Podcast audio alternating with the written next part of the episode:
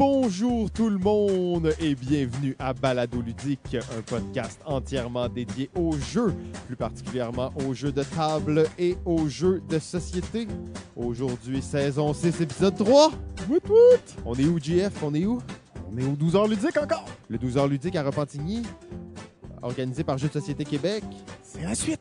C'est la suite. Un événement où tous les profits seront remis à euh, la Société canadienne pour la sclérose en plaques, pour les recherches pour la sclérose en plaques. Donc, euh, c'est vraiment un événement euh, à but caritatif, mais les gens sont ici pour jouer. C'est un événement, comme on a dit, qui est très classe, qui est très beau. Un événement qui se passe aussi, qui n'est pas à Montréal, hein, qui est en, périphérie de Montréal, dans la région de Joliette, Repentigny. Donc, un événement où, si on veut, c'est pas nécessairement de la crowd de Montréal qui est là, donc c'est des gens un peu plus qui viennent d'un peu plus loin, qui sont là, qui aiment tout autant les jeux euh, que les gens de Montréal. Très, très, très bel événement. Euh, merci à tous les organisateurs et merci de nous avoir invités. Eh oui, deuxième année de suite qu'on euh, suit ça. Alors là, on, on fait trois émissions euh, ici. Trois émissions ici aujourd'hui, oui, exact. Euh, on en a de trois émissions, mais très différentes les unes des autres. Vraiment, vraiment différent. Euh, aujourd'hui, ça va être quel genre d'émission? Dans la brousse! Dans la brousse, on s'en va se promener et on va parler. euh, on va parler à des gens qui ont des prototypes sur place. On va parler à des personnalités publiques si on en accroche quelques-unes et on va parler aux, aux joueurs et aux joueuses. Yes! On va parler, on va demander aux gens qu'est-ce que vous aimez quand vous jouez, qu'est-ce que vous voulez faire et c'est quoi, euh, qu'est-ce que vous faites ici. C'est ça. Ça va être surtout ça la question. Ça va être surtout ça? Ouais, ouais. Ok, parfait.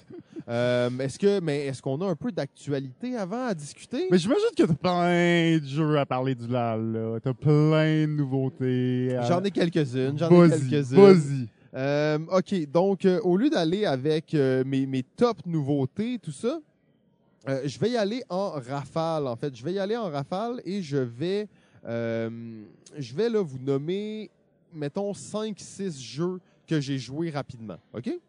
Euh, je vais commencer par un jeu qui s'appelle Greenville 1989. Euh, Greenville 1989, qu'est-ce que c'est que cet énergumène de jeu? Euh, si j'avais à le résumer, je dirais un genre de mystérium, mais dans lequel on va vraiment raconter une histoire. Euh, comment ça se passe? Dans le fond, on va avoir des cartes devant nous avec des images vraiment cool et tout ça. Et euh, on est des personnages, un peu un genre de Stranger Things. On est des, des jeunes enfants qui sont pris dans un monde euh, qui est en train de s'écrouler, un monde semi-fantastique, tout ça. Et en fait, on va chacun avoir une image devant nous. Qu'est-ce qu'on va faire à notre tour? On va raconter ce qu'on voit, donc raconter l'image, même si tout le monde la voit, nous on va raconter, donc on va mettre l'emphase sur certains détails, on va mettre un peu de saveur là-dedans, tout ça. On raconte où on est. Euh, c'est souvent des trucs un peu, pas psychédéliques, mais tu euh, des, des places un peu glauques, des lieux un peu bizarres, tout ça. Donc on va raconter où on est et on va dire qu'est-ce qu'on essaye de faire.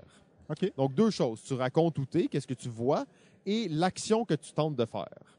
OK. Là, après, il y a un joueur qui est comme dans Mysterium, dans tous ces jeux-là, le, le, le, le fantôme, c'est pas un fantôme, mais jeu, le, maître du jeu ou le, pas le, il est dans l'équipe, c'est un jeu coop. Ouais. Cette personne-là va piger euh, un nombre de cartes égal au, nombre de joueurs plus un. Donc, il va piger les Ouais. mêmes types de cartes, des cartes avec des dessins et tout ça, et va, euh, va les assigner, si on veut, secrètement à chacun des joueurs en fonction de qu'est-ce que la personne avait dit. Fait que, mettons, JF, toi, t'es dans une espèce de chambre un peu lugubre. Ouais. Là, t'es comme, OK, je suis dans une chambre, euh, c'est glauque, le lit est pas fait, c'est une espèce d'hôtel un peu trash, euh, les vitres sont barricadées, et il y a une télé. Il y a une télé qui griche, là. Là, qu'est-ce que je fais? Je m'approche de la télé, puis je mets ma main sur, euh, sur l'écran. Fait que là, ça, c'est ça que tu fais. Là, le, le, le maître de jeu, bon, il pige ses cartes, tout ça. Et il y a une image que c'est comme une espèce de spectre qui sort à travers un miroir qui casse, OK? Ouais. Puis là, dans le fond, il dit Ah oui, ça c'est bon parce que Jeff il est rentré dans la télé puis il est ressorti à travers un miroir de l'autre bord. Fait qu'il met les cartes secrètes, ben, il expose les cartes et il les assigne à chaque personne. Des fois, ça va être vraiment facile, puis des fois, comme dans ces jeux-là, ça va être bidon, là, tu sais, ça va être associé à une affaire puis ça n'aura pas de sens. OK, ouais. La plupart du temps, tu essayes de faire que ça a du sens. Et en- après ça, tous les autres joueurs, coopérativement, doivent décider la carte est assignée à quel joueur. Ils pensent que le maître de jeu a assigné la carte à quel joueur. OK. Fait que les cartes qu'il assigne, le maître de jeu, il fait juste les mettre au centre. Dans le fond, Il les met au centre avec un joueurs, jeton euh, dessus, avec le jeton caché, de la caché qui indique. OK, Fait que là, les parfait. autres, ils vont mettre un autre jeton sur la carte, puis là, on va toutes les révéler. Et si c'est bon, en fait, on, euh, on ajoute cette carte-là dans l'histoire du personnage. Fait que ça fait comme tu mets les, les, euh, les images une à la suite de l'autre, puis Ok. ça fait vraiment comme une histoire. C'est très cool parce que le jeu, justement, c'est un jeu, bon, de déduction avec à la Mysterium, puis tout ça, mais où le côté narratif, il fonctionne. Et nous, on était comme, OK, ça va, ça va être un peu bidon, ça marchera pas, puis tout ça. On a eu beaucoup de plaisir à jouer à ça, ça marche très bien. Greenville 1989. C'est drôle parce qu'en voyant la boîte, j'avais pas du tout l'impression que c'était ce genre Ben de non, jeu-là. mais nous, c'est le premier jeu qu'on a joué quand on est arrivé au LAL. Ouais. Et euh, il y avait un, de nos a- un, un gars avec qui on était qui était comme, ah, j'ai lu ce jeu-là. Puis on est comme, ah ouais, ça a l'air d'un genre de jeu un peu bidon, puis tout. Là, il est comme, non, non, je pense que c'est pas pire, puis tout. Euh, et effectivement, c'était Ouais. très cool. Parce que la, la boîte, je sais comme, ok, ça a l'air d'un jeu euro, un peu dry. euh, je sais pas, j'avais pas le feeling du tout que c'est ce la- genre de. Je dis pas que la, la boîte représente pas très bien, puis je te dirais ouais. même que les images sur les cartes, Hmm? euh, la boîte les représente pas ce type d'image-là. On va être vraiment dans, moi je trouve Stranger Things ou It de Hmm. Stephen King, là, on est vraiment là-dedans. Ouais, Des ouais, ouais. enfants qui s'en vont vivre une aventure un peu extraordinaire, on est vraiment là-dedans. Euh, Ça a l'air cool. Ça ouais, ouais, cool. c'est recommandé. Euh, OK, deuxième jeu qu'on a joué, c'est euh, Decalco. Décalco, ok. Decalco. C'est- C'était vraiment cool aussi. C'est un petit jeu de dessin, OK? Un petit jeu de dessin de vitesse. La particularité de ce jeu-là, OK? Donc, chaque personne a une espèce de, de pad sur lequel il va dessiner, en fait. Et comment ça fonctionne? C'est qu'on va...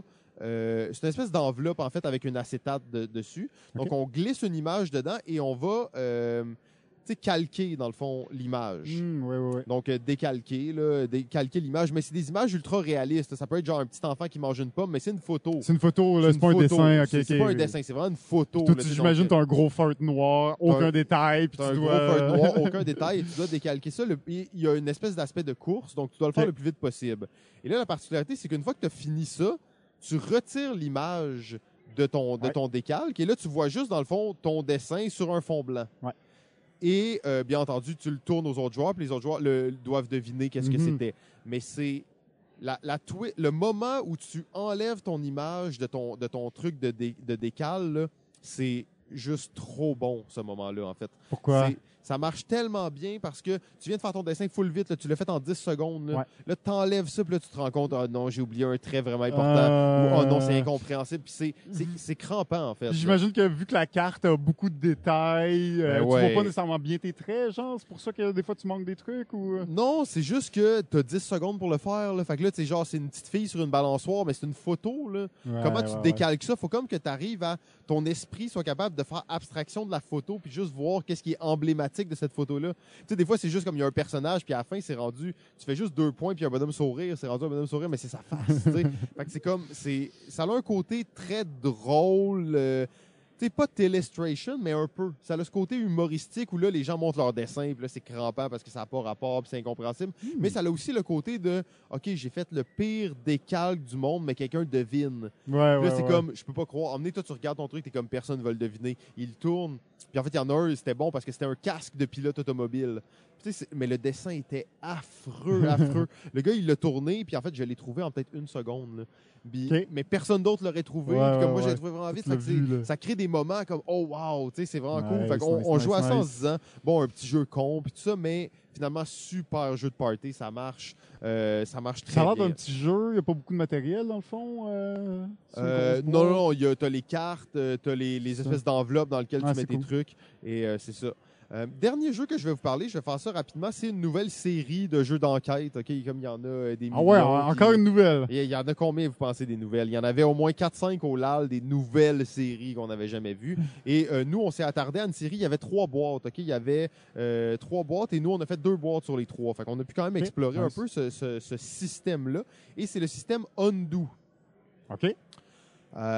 Système très simple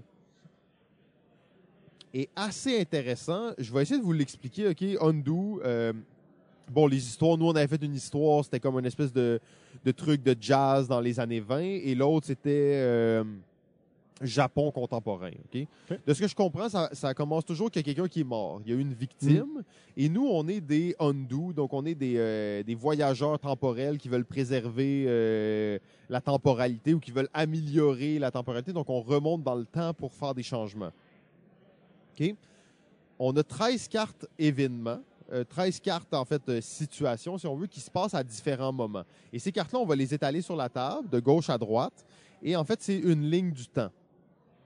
Donc, on a toujours la carte numéro 12, qui est la première carte du jeu, qui est la carte, le moment où la personne est morte. Fait que ça nous dit exactement, Ouais. OK, cette personne-là, euh, en fait, le moment où elle a été trouvée. Le moment où elle a été trouvée, la victime. Donc, ça peut être euh, un homme est dans sa chambre, seul, et il est nu, et euh, il y a un couteau à côté de lui, puis il y a du sang dans le dos. Euh, puis là, ça te donne quelques détails. Donc, tu as 13 cartes comme ça qui sont étalées. La 12e est toujours le moment où la personne est morte. Et tu as toutes les cartes avant et une après. Là, je rentre pas toutes dans les détails, mais tu as toutes les cartes avant qui sont, ça peut être 10 minutes avant, 20 minutes avant, Hmm. 10 ans avant, 60 ans avant, Ah ouais. un hein. mois avant, en ordre, OK? Donc, tu as ça. Et en dessous de chaque carte, tu as aussi une petite carte qui est de 1 à 13 aussi, qui est la carte indice supplémentaire. Donc là, je vous explique ça, c'est assez flou, mais ça, c'est le setup. Comment ça fonctionne? À tour de rôle, c'est coopératif, ça peut jouer seul comme ça peut jouer à n'importe combien de joueurs. Mais les joueurs vont s'entendre pour qu'on aille explorer un moment. OK. OK? Donc, explorer un moment, On choisit une carte. dans on la choisit une carte dans la ligne du temps et on va l'explorer. OK? Euh, bon, je vous disais, il y a une petite carte indice. Il y a toujours un mot dans la carte qui est mis en gras et en fait sur lequel on peut avoir des indices supplémentaires. Donc, ça pourrait être, là, on ouvre la carte 10 minutes plus tôt, euh, non, mettons une heure plus tôt, et euh, c'est écrit, l'homme est dans son bureau, il ouvre son tiroir, euh, il est triste, il regarde une photo et euh, finalement, il prend son verre de scotch puis il cale. Et là, Hmm. sur la carte, ça serait écrit, mettons, le mot photo serait en gras. OK. Fait que là, ça veut dire qu'on peut utiliser nos cartes spéciales. On a quatre cartes spéciales pour aller chercher un indice supplémentaire sur la photo. Puis ça, c'est la petite carte indice Ouais, qui se trouve en dessous de la grosse carte. Et ça, tu peux le faire quatre fois dans la partie. OK. Euh, ouais, juste pour vous dire, tu as les quatre cartes indices bonus et tu as, le droit de regarder neuf cartes sur les 13. Oh, quand même. Fait que là, tu peux en regarder beaucoup. Mais une chose qui est vraiment intéressante dans ce jeu-là, c'est réellement l'ordre dans lequel tu vas regarder les cartes. OK. Parce que c'est quoi le jeu? Et là, on y arrive. J'ai pris beaucoup de, de détours pour y arriver, mais on y arrive. Quand tu regardes une carte, tu dois prendre. Tu as toujours trois choix sur la carte. Et ça, c'est comment tu vas influencer le- les événements. Fait que, exemple, euh, on reprend l'homme, il est dans son bureau, il vient de caler son scotch, il a, il a- il a- il a lancé sa photo. Et là, tu aurais trois choix. C'est quoi? L'homme appelle sa fille au téléphone, l'homme prend sa voiture pour euh, quitter sa maison, ou l'homme se sert un deuxième verre de scotch. OK. Fait que c'est trois choix de plus. Ouais. Et là, en fonction du choix que tu fais, tu as toujours un autre paquet de cartes, en fait, Hmm, qui est Tu vas chercher la carte. tu vas aller chercher la carte, mettons, là, moi, on était à 11, ben là, c'est 11B, parce que là, on a choisi la deuxième réponse. Ouais. Cette carte-là, tu la prends, tu la revires et ça va te donner un chiffre de moins 1, 0 plus 1. OK. Et là, dans le fond, moins 1 étant, tu as désagrégé le temps. Tu as désagrégé la ligne du temps. En fait, tu as rendu le- la situation pire qu'elle était. Oh. Et plus 1, et, ben, 0 étant Il n'y a pas de changement. en fait, zéro étant, tu as choisi ce qui s'était passé en temps normal. Ouais. Et plus 1 étant, tu as aidé la Hmm. ligne du temps. Euh, là, je dis ça, il y a aussi plus 2 et moins 2. OK? Donc, ça va de, plus, de moins 2 à plus 2. Et, la, et là, dans le fond, on va faire ça 9 fois. À la fin, ça va nous donner un score. Et notre score va déterminer, dans le fond, est-ce qu'on a vraiment aidé la situation ou on n'a pas aidé la situation. OK, c'est assez abstrait euh, comme ça. Euh, C'est tellement simple en plus. ben, comme ça, ça a l'air simple, oui, oui, exact. Euh, ça a l'air intéressant, j'aime fait, ce qui est bien. abstrait, c'est que l'ordre dans lequel tu vas révéler les cartes, c'est ça qui fait toute la différence dans ce jeu-là. OK. Parce qu'on s'entend, il y a 12 cartes, tu en regardes 9. Ouais. Tu regardes presque toutes. Là. Ouais. Sauf que, là, moi, je t'ai dit, la- le gars appelle sa fille, il prend sa voiture ou il se sert un deuxième scotch. Ouais. Mais tu aucune idée, dans le fond, qu'est-ce que ça va changer. Sauf Mhm. que si tu as déjà regardé trois autres cartes, puis que ces cartes-là, ils parlent de sa fille, puis il en parle d'une telle façon, puis il Ça- parle de ça sa te donne voiture. l'indice Fait que là, tu te dis, OK, tu sais, dans le fond, le gars, il est mort comme ça, fait qu'il faut pas qu'il aille voir sa Fait fille. Tu ou- déduis un peu la situation en voyant les cartes durant la partie, puis tu essaies de prendre les bonnes décisions pour pas dégrader trop l'histoire. On s'entend que la dernière Hmm. carte que tu piges, là, tu sais pas mal tout ce qui s'est passé. Là. Ouais, Fait ouais, que c'est ouais, comme la plus facile à prendre les bonnes décisions. T'sais, fait que tu veux comme aller prendre des moments stratégiques dans la chronologie pour être sûr que tes décisions vont faire du sens. Puis en fait, tu vois euh, toujours l'indice aussi. Tu vois pas c'est quoi l'indice, mais tu vois le mot en gras. euh, sur, la, le- sur le verso de la carte indice. Donc, tu peux te dire, ah, ça, ça parle d'une photo, donc est-ce qu'on devrait aller voir ça parce que c'est peut-être la même photo qu'on a vue tantôt. Hmm, ouais, Euh, ouais. en fait, nous, on a, on a joué le premier, on a adoré ça, on a joué le deuxième tout de suite après. Mhm. Euh, et on allait jouer le troisième tout de suite après, mais euh, une table avait commencé à le jouer. Ah, Fait qu'on était parti pour jouer les trois back-à-back. C'est à peu près 40 minutes chacun. Euh, le système Undo, j'ai vraiment, vraiment aimé ça. Intéressant. cool. Ouais. Le jeu s'appelle Undo, c'est Ouais, ça? c'est le système, c'est comme c'est écrit Undo. Puis là, dans le fond, chaque scénario a son nom. Euh, C'est des petits jeux de cartes. Hein. Il y a quoi? Il y a 13 cartes, 26 cartes. euh, il y a à peu près 40 cartes dans le jeu seulement. dont, euh, il y en a que c'est juste les cartes là, de, de, de valeur, plus un, moins un. Là. Ouais. Donc vraiment, je trouve ça intéressant de voir à quel point là, ça continue ce genre-là, ce genre de jeu. Je vais déduire l'histoire narrativement, puis comment est-ce qu'ils continuent à le faire. Ça reste des jeux à usage unique, sauf que Mhm. euh, ça fait vraiment, je trouve, des, des belles expériences de jeu. C'est pas comme un escape room, un jeu d'évasion non plus, ce, ce genre-là. On est plus proche du Sherlock Holmes. On est beaucoup plus proche de Sherlock Holmes parce que théoriquement, t'as as à déduire, mais il y a toujours une espèce de part où t'es pas sûr qu'est-ce que ça va faire. Tu sais, des fois, t'es comme, Ouais, ouais, OK, mais Je vais prendre telle décision, mais t'as aucune idée. Non, fait qu'il y a comme un peu le côté aussi. C'est un jeu, mais à un certain point, c'est hors de ton contrôle. Des fois, qu'est-ce qui va arriver? Oui, il y a toujours une logique puis tout ça. Mais des fois, c'est vraiment comme je lance la pierre dans l'eau puis j'espère que ça va être le mieux parce que j'ai aucune idée qu'est-ce que je fais. Euh, donc, il y a comme un côté un peu léger aussi où je découvre une histoire. Je Ouais. découvre cette trame narrative et je la découvre dans un ordre que probablement aucun autre groupe de jeux va la découvrir dans exactement le même ordre que Mhm. nous, on l'a découvert. Euh, Il y a des infos que moi, j'aurais pas. Je sais qu'à la fin, il va me manquer trois cartes que j'aurais pas découvertes. Puis la première carte que je vais découvrir va influencer ma perception que j'ai de cette histoire-là. Est-ce que, euh, mettons, euh, une, une carte que t'as pas vu, euh, vue pourrait changer complètement la donne ou parce que t'as pas vu une carte, ça vous a vraiment nuit? Est-ce que t'as as le sentiment que... On n'a pas eu l'impression qu'il y a comme, faut que tu ailles voir cette carte-là absolument. Après ça, il y a peut-être des cartes qui sont plus importantes que d'autres. Il y a peut-être des Ouais. cartes qui te révèlent plus que d'autres. Mais il y avait euh, beaucoup d'informations croisées aussi. OK, ouais. Euh, et il y avait même à un certain point des. Tu sais, il y a une carte que tu as vue deux fois puis ça t'a servi à rien.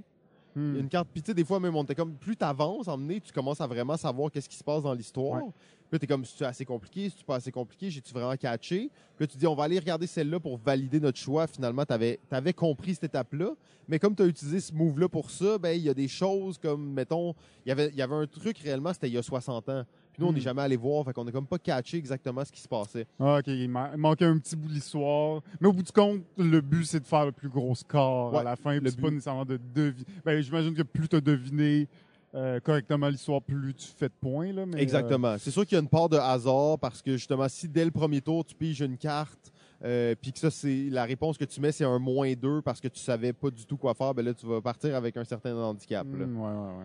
Mais euh, ouais, Undo, j'ai bien aimé. Très cool. Ça a l'air très cool. Bon, ben, avant de se lancer euh, Yes. peut-être à la, à la poursuite des gens dans la brousse, euh, je veux juste vous rappeler que la semaine prochaine, c'est le salon du jeu de société de Montréal. Ah, c'est déjà? C'est là, là, C'est c'est là? là, là, c'est l'événement à Montréal. Marché Bon Secours, 30 novembre, 1er décembre. Allez-y en famille, allez faire vos emplettes pour le temps des fêtes. Euh, c'est la chance de rencontrer toutes, toutes, toutes, toutes, non, j'exagère pas toutes, mais les, plus gros joueurs de l'industrie québécoise du jeu, euh, les éditeurs, les distributeurs, les boutiques. Il va y avoir plein de gens qui vont être là. Euh, c'est la chance de voir toutes les nouveautés sur le marché québécois, la chance de favoriser, d'encourager l'industrie. Euh, donc, je vous invite fortement à venir faire un tour au Salon du jeu. Vous pouvez acheter vos billets en pré-vente. Allez sur la page Facebook, l'événement Facebook Salon du jeu. Vous allez trouver toutes les informations que vous avez besoin là-dessus. Absolument. Et euh, ben, on vous attend en grand nombre. Absolument. Je sens rien. OK, c'est Faut bon. dire que mon nez est très, très minable.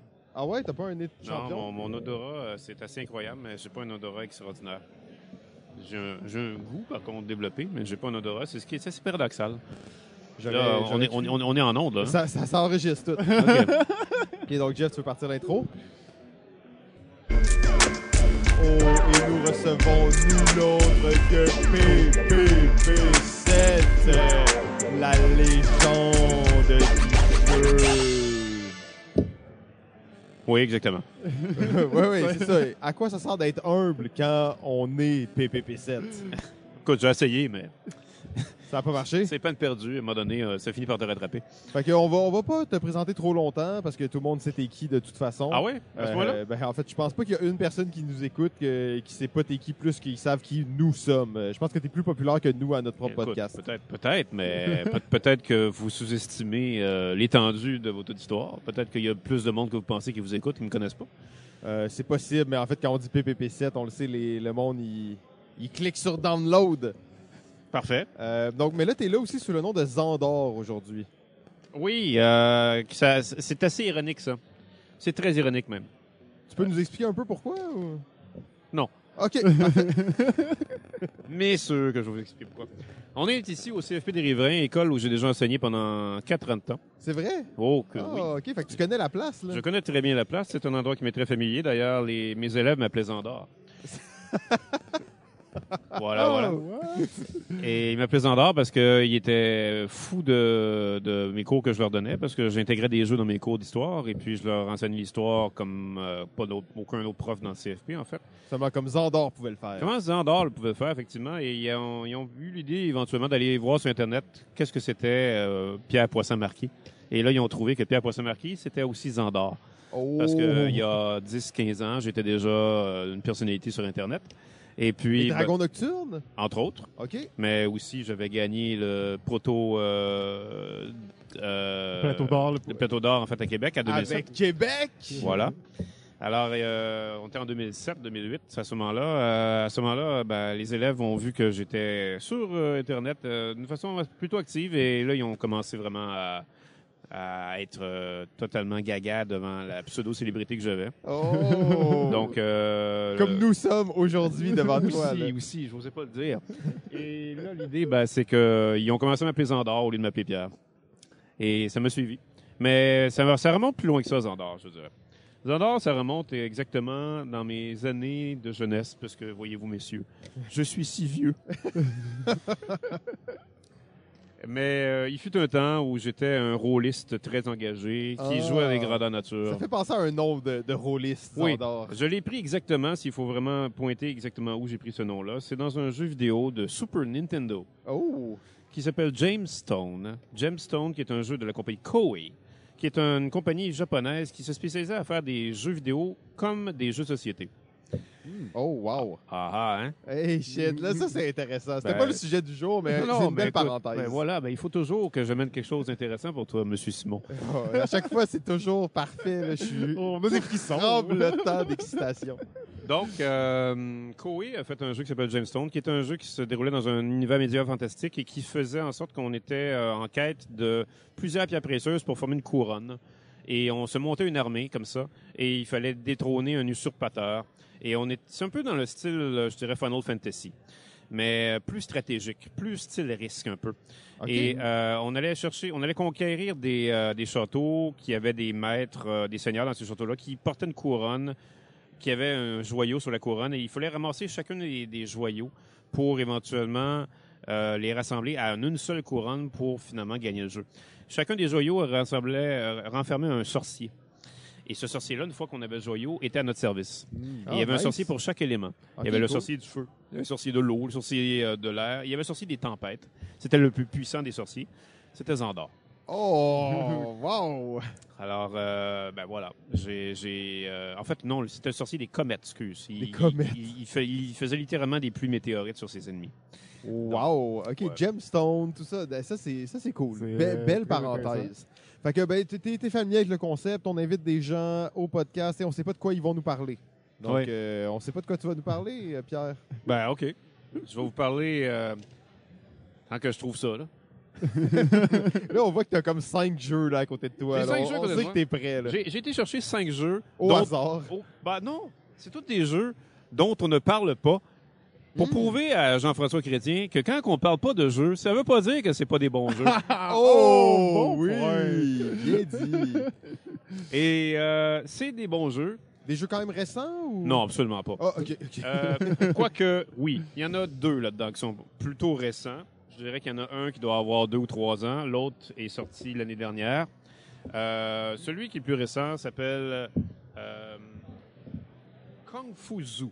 Kung Fu Zoo. Kung Fu Zoo. WizKid, le jeu est super beau. En Ouais, fait, hein. Le jeu est super beau. Ça vaut la peine de mentionner qu'il est super beau parce que c'est nos chers artistes québécois qui l'ont fait. Oh. Monsieur Connington.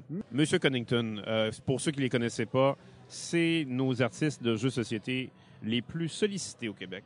Tellement sollicités qu'ils ont, ils ont dessiné des chefs-d'œuvre euh, dans le monde des passionnés de jeux, comme les nouvelles éditions de Brass, par exemple. C'est eux qui ont fait ça. Et euh, ils ont aussi dessiné Santorini. Ici, il y en a qui Wow. connaissent Santorini. Alors, ce sont leurs deux gros succès dans le monde des dessins de jeux, mais ils ont dessiné aussi Kung Fu Et ça, ils ont fait ça avant ou après toutes ces choses-là? Ils ont fait ça euh, après. Après. C'est après, ouais. C'est un jeu obscur que personne connaît de WizKid. effectivement, c'est un petit jeu obscur de dextérité euh, fait par un dénommé Charlie Price. C'est son seul jeu à son actif, un jeu qu'il avait inventé de toutes pièces, euh, mais qui est vraiment pas grand-chose. En fait, c'est un jeu de pichenotte. OK. Mais c'est un jeu de pichenotte euh, comme nos, nos traditionnels jeux de pichenotte québécois, mais avec des dés. On pitch, on fait des pichenottes sur des dés dans une arène. Et l'arène, c'est la boîte. Et nos dés représentent des animaux de zoo. Et euh, quand on fait des pichenottes sur les dés, ben, les dés vont aller euh, un peu partout dans l'arène. Et le but, c'est de frapper les, animaux des autres euh, joueurs pour qu'ils puissent tomber dans les quatre trous. Comme, un, Des comme au quatre coins. pool. Comme au pool, exactement. Ouais. C'est un pool en pichenotte avec des animaux de zoo. Euh, et les animaux de zoo, euh, le thème, ils veulent se sauver du zoo. Puis là, ils ben- se battent entre eux pour se sauver. Ouais, ouais, exactement. Et euh, sur les dés, on peut voir qu'il y a une face avec un visage d'animal, d'autres faces, c'est des pattes, d'autres faces, c'est, leur dos, et il y a une face avec leur gros derrière. Ah, OK. Et puis, ben, c'est, c'est vraiment, c'est très chouette comme jeu. Ça a l'air très banal et très... euh, C'est quoi, mettons, la, la particularité? Parce que c'est un jeu de pichinotte. OK, j'imagine les dés, ils ont des pouvoirs. Les Oui, des les animaux ont tous un ça? pouvoir quand, que, hum, quand on peut leur faire euh, activer leur pouvoir une fois par manche. Et, euh, et il faut toujours lancer une- un dé à partir du rebord de la, l'arène. Et là, on peut lancer notre pichenote de dés sur, sur le dé à partir du rebord de l'arène. Donc, il y a des dés euh, qu'on fait des pichenottes, effectivement, dans ce jeu-là. Mais euh, tu me demandais, Simon, euh, s'il y a quelque chose de très particulier dans ce jeu-là. Euh, en, en tant que tel, je dirais pas qu'il y a tant de choses particulières. C'est un jeu quand même assez classique dans son ensemble, mais on s'y prend. C'est Ok. c'est- c'est vraiment ce genre de Tu jeu que tu sens que tu joues à ça puis tu as juste le goût de rejouer une autre partie. Comme euh, Do- Dodécadron, hein, si je me trompe Comme pas. de Décadron. Oh. Ah, ouais. Ça rappelle un peu ça, Ça d'ailleurs, ressemble, oui. de dés. Effectivement, il y a un clin d'œil avec euh, Dodécadron. Quel jeu Dodécadron, hein? Euh, ça, ça, on pourrait faire un épisode complet là-dessus. Ah oui. Donc, c'est Kung Fu Zoo, un jeu, en fait, qui a aucune twist, mais qui est vraiment cool et très beau, surtout. Oui, tout à fait. Euh, mais là, avant que tu nous présentes un autre jeu, j'avais une question pour toi. Parce que là, tu arrives tout le temps avec des jeux obscurs, des jeux que personne connaît, même si c'est des jeux qui devraient être connus puis tout. Ouais, ouais. Comment tu fais pour les trouver, ces jeux-là, que personne connaît? Je sais pas. OK, prochain jeu! Non, en fait, euh, comment je fais pour les trouver? Ben, euh, je suis très, très aux aguets, comme vous pouvez le savoir. Euh, je- J'essaie toujours de chercher dans des endroits que personne cherche. Euh, parce que euh, je me dis toujours que les, euh, l'attention et la sellette va toujours mettre en évidence les choses qu'on veut vendre de plus. Alors, je trouve que c'est toujours une injustice envers les jeux qu'on pourrait rater et qui sont qui bénéficient de moins de projecteurs pour ça. Comme c'est le cas, par exemple, de Big Brain, Big Brain Bang. Un jeu russe? Un jeu russe. Un Je jeu russe. qu'ils faisaient des, des jeux, les Russes. Ah, certainement. Spyfall, ça vient de la Russie, ça? Ah, je pensais qu'ils faisaient juste euh, faire de la motocross sous, genre. Euh, ouais, ben peut-être avec aussi. des ours, peut-être. Ouais. Donc, Big Brain Bang. Big Brain Bang. Un jeu que j'ai euh, appris à connaître à cause de Ludo le gars, messieurs. Ludo, Oh. le gars, vadrouille! Ah, oui, oui. oui. Parce que Ludo le gars, faut se le dire, C'était un pro. c'est un pro. Je veux dire, si je vais rencontrer Ludo le gars un jour, je pense qu'on en aurait pour une journée à discuter parce que lui et moi, on a ça en commun. On adore dénicher des jeux que personne connaît. Et il connaît beaucoup, lui aussi. Et hein. il C'est connaît un- C'est beaucoup. un des gars qui est un peu style encyclopédie. là. Ah oui, oui, il est, il est très fort. Il est, il est- il est d'ailleurs dans, dans le monde des jeux depuis euh, plus que 15 ans maintenant. Euh, C'est rare et- qu'on va entendre Zendar dire « il est très fort Ben, écoutez, il faut quand même remettre euh, les lauriers à ceux qui, qui en, qui en méritent. Euh, Ludo Lega et François Hafner sont probablement les deux personnes qui connaissent les jeux les plus obscurs en France. Euh, peut avoir aussi euh, certains, certaines connaissances que- qui surprennent des fois. Et et c'est- très bon, Big Brain Bang. Ludo Lega pourrait vous en parler d'ailleurs. Il avait mis une excellente note à ça. Euh, parce que c'est un jeu tellement, mais tellement hors de l'ordinaire. Euh, à commencer par son thème, où est-ce que vous faites, vous jouez le rôle de cellules de cerveau qui veulent envahir les autres cellules de cerveau, les autres, les autres cellules nerveuses des autres joueurs, pour que vos pensées puissent dominer le cerveau complet. Et le cerveau, c'est la table. ». OK, puis la- peu importe la table que tu joues. Peu importe la c'est ça? table que tu joues. Fait que des fois, c'est des petits cerveaux, des fois, c'est Des des fois, c'est gros petit, des fois, c'est gros. Et là, on est sur une table immense. Là, on a un méchant bon cerveau qu'on pourrait jouer dessus. Et qu'est-ce qu'on fait quand on joue à ça? Ben, on prend les morceaux de neurones qu'on a, qui ont des... Ça, c'est des cartes ou c'est... Non, c'est des morceaux de carton qui ont des, Des euh, formes différentes? des formes différentes, euh, qui peuvent être euh, ovales, euh, qui peuvent être même OK. euh, totalement indéfinissables, Ouais, ouais, ouais. euh, ouais, mais qui sont quand même des relativement formes, euh, grosses euh, comme ouais. tuiles, et on les lance comme ça sur la table. On, on Les fait... lance? Oui, oui, on les lance comme ça pour qu'ils atterrissent à quelque part. Et quand ça touche une autre cellule, ben, c'est là qu'il peut y avoir un conflit, parce que ça peut, ça peut finalement absorber l'autre cellule si l'autre cellule n'est pas assez grosse. Et là, on veut avoir une espèce de jeu de majorité avec ça. Oh, wow, OK. Fait que c'est un genre de jeu de dextérité, de majorité. Ah, bien euh, sûr, bien sûr, bien sûr. Dextérité, majorité, c'est pas juste euh, dextérité euh, totalement insignifiante et insipide. là. Il y, a, il y a de la stratégie dans ce jeu-là. là. On peut même, on peut même avoir des cas spéciaux là-dedans. Des, des neurones qui peuvent faire des idées de génie.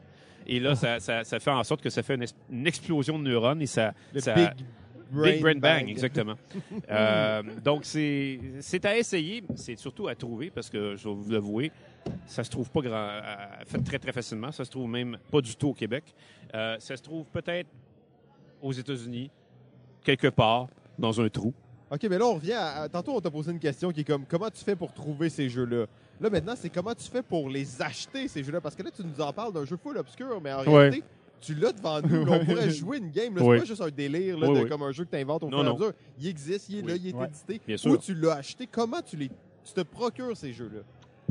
Ben lui, je l'ai acheté quand c'était le temps de l'acheter. C'est-à-dire que quand c'est sorti à SN, l'année que c'est sorti à SN, OK. Euh, évidemment, il était un petit peu plus disponible. Mais encore là, il fallait l'importer. Euh, si je me souviens bien, j'ai importé ça de France. Euh, je pense que c'était chez Philibert. Mais euh, évidemment, il n'y en a plus de copies.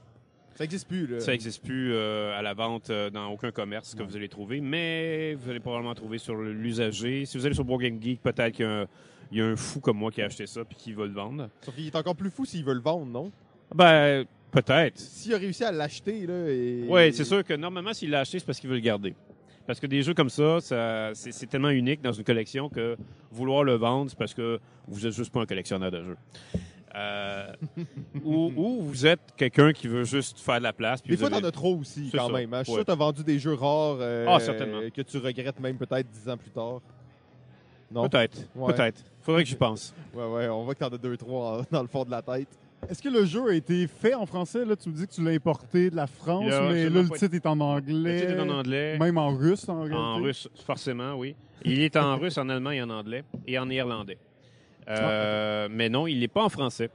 Ce qui est assez impressionnant, parce que les Russes et les Français ont toujours eu euh, quand même des bons rapports dans l'histoire, depuis euh, la tsarine Catherine II, et même depuis Pierre le Grand. Euh, De où tu tiens ton nom, d'ailleurs? D'où je tiens mon nom, effectivement. Et puis, euh, et puis, bah, c'est ça. Euh, je dirais que c'est malheureux, mais on peut pas avoir ce jeu-là en français.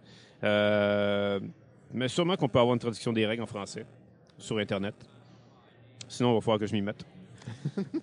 Euh, Et là, mettons un jeu comme ça, là, tu sais, qui est, il est, pas, il est quand même récent. Ça fait quoi? Ça doit pas faire, ça fait pas 10 ans qu'il est sorti. Non, non, non, Ça ça fait peut-être quoi, faire- 5, euh, 4, 5 ans, mettons, quelque chose comme ça. ouais, ça fait cinq ans. OK. Et mettons que ce jeu-là était découvert ou sortait maintenant ou qu'il y en avait plus de copies ou que les, les gens qui jouent à ça, est-ce qu'ils ont une réaction vraiment comme Oh wow, j'aimerais vraiment posséder ce jeu-là?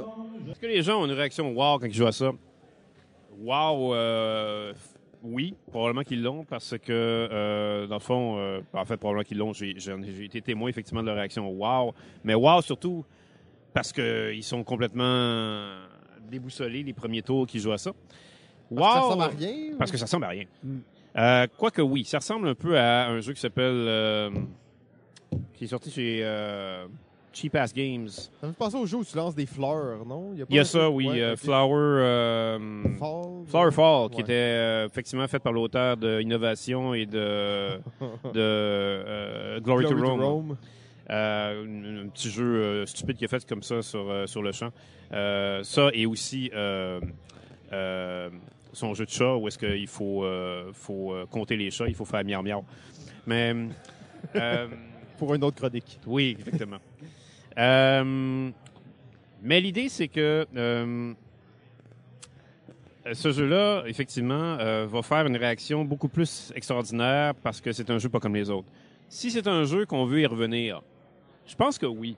Mais encore faut-il qu'il faut être quand même assez ouvert parce que quand on est passionné de jeu, on peut être passionné de jeu avec une certaine sélection. On, on a des goûts, chacun d'entre nous, et on sait ce qu'on aime et on sait ce qu'on n'aime pas. Alors, si vous n'êtes pas, en partant, un fan de jeux de dextérité, c'est sûr que ça va être un peu difficile de vous convaincre avec ce jeu-là. Parce que est-ce qu'il y a beaucoup de stratégie quand même, même Oui, sur oui. un jeu de dextérité? Ah, Parce que bien on, sûr. On sait que tu sais, les jeux de dextérité, bon, on va quand même avoir un certain public, mais le- Oui. le, le, le croisement entre dextérité, Dextérité et stratégie. Ouais. Je sais, c'est- c'est c'est là, en fait, que le bas blesse. Parce que euh, c'est effectivement pas une combinaison qu'on est habitué de voir. Et à cause de ça, ben, la niche va être plus restreinte. Euh, c'est pour ça que ça s'adresse vraiment à des passionnés. Mais le marché est rendu tellement gros, les passionnés sont rendus tellement nombreux, ça peut exister. ça pourrait exister. Euh, je, je pense qu'il y aurait de quoi faire avec ça. Cool. Bon, ben, Big cool. Brain Bang. Oui. À essayer Yes. de trouver, là. À essayer de trouver, oui.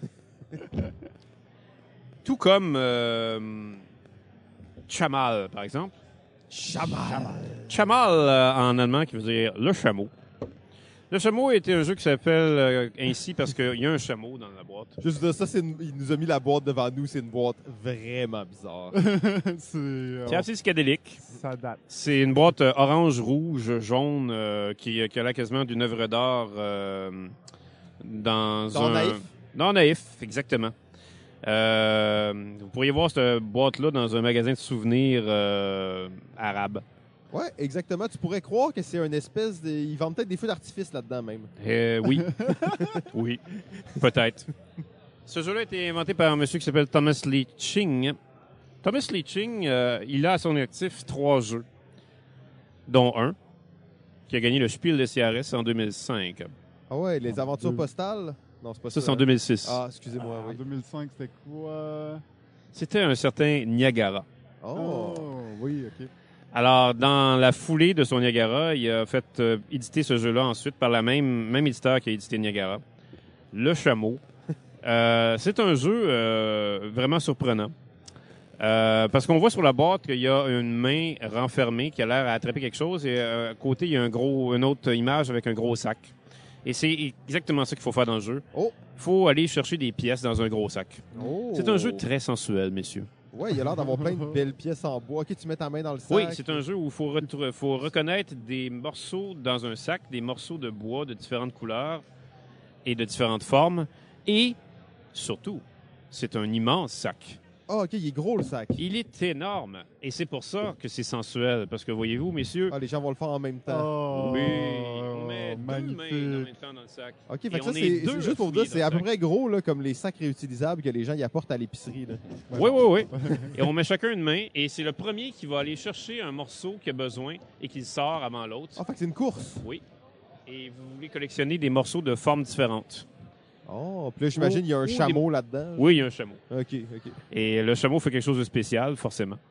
Euh, le- Qu'est-ce qui fait de spécial en cocktail? Je pense que c'est comme une espèce de frime, le chameau. Ok. Fait que là, Euh, c'est comme un genre de set collection où tu vas aller essayer de faire des suites en allant chercher, mettons, la pièce ronde avec un trou dedans Oui. avant l'autre. Tout à fait. Et euh, c'est juste ça. Hein. Mais c'est tellement efficace que ce jeu-là, il y a des gens qui disaient que ça aurait dû être ça, qui aurait eu plus de succès que Niagara. Ah ouais, à ce point-là. Parce que Niagara, oui, il est très beau, il est très euh, différent des autres jeux qu'on voit sur le marché, Mm. et je- ça- et- et- et je- je- je- je- j'encouragerais la, la discussion sur Niagara aussi, si ce n'était qu'il a eu en match de projecteur à cause du Spiel. Mais celui-là, il y a beaucoup de gens qui l'ont préféré à Niagara parce qu'il a quelque chose quand même de plus euh, tendu, de plus excitant Ouais, que Niagara. Niagara est très Ouais. beau et, euh, et très plaisant, mais il n'y a, pas- non, y a pas le feeling d'excitation que le chameau va avoir.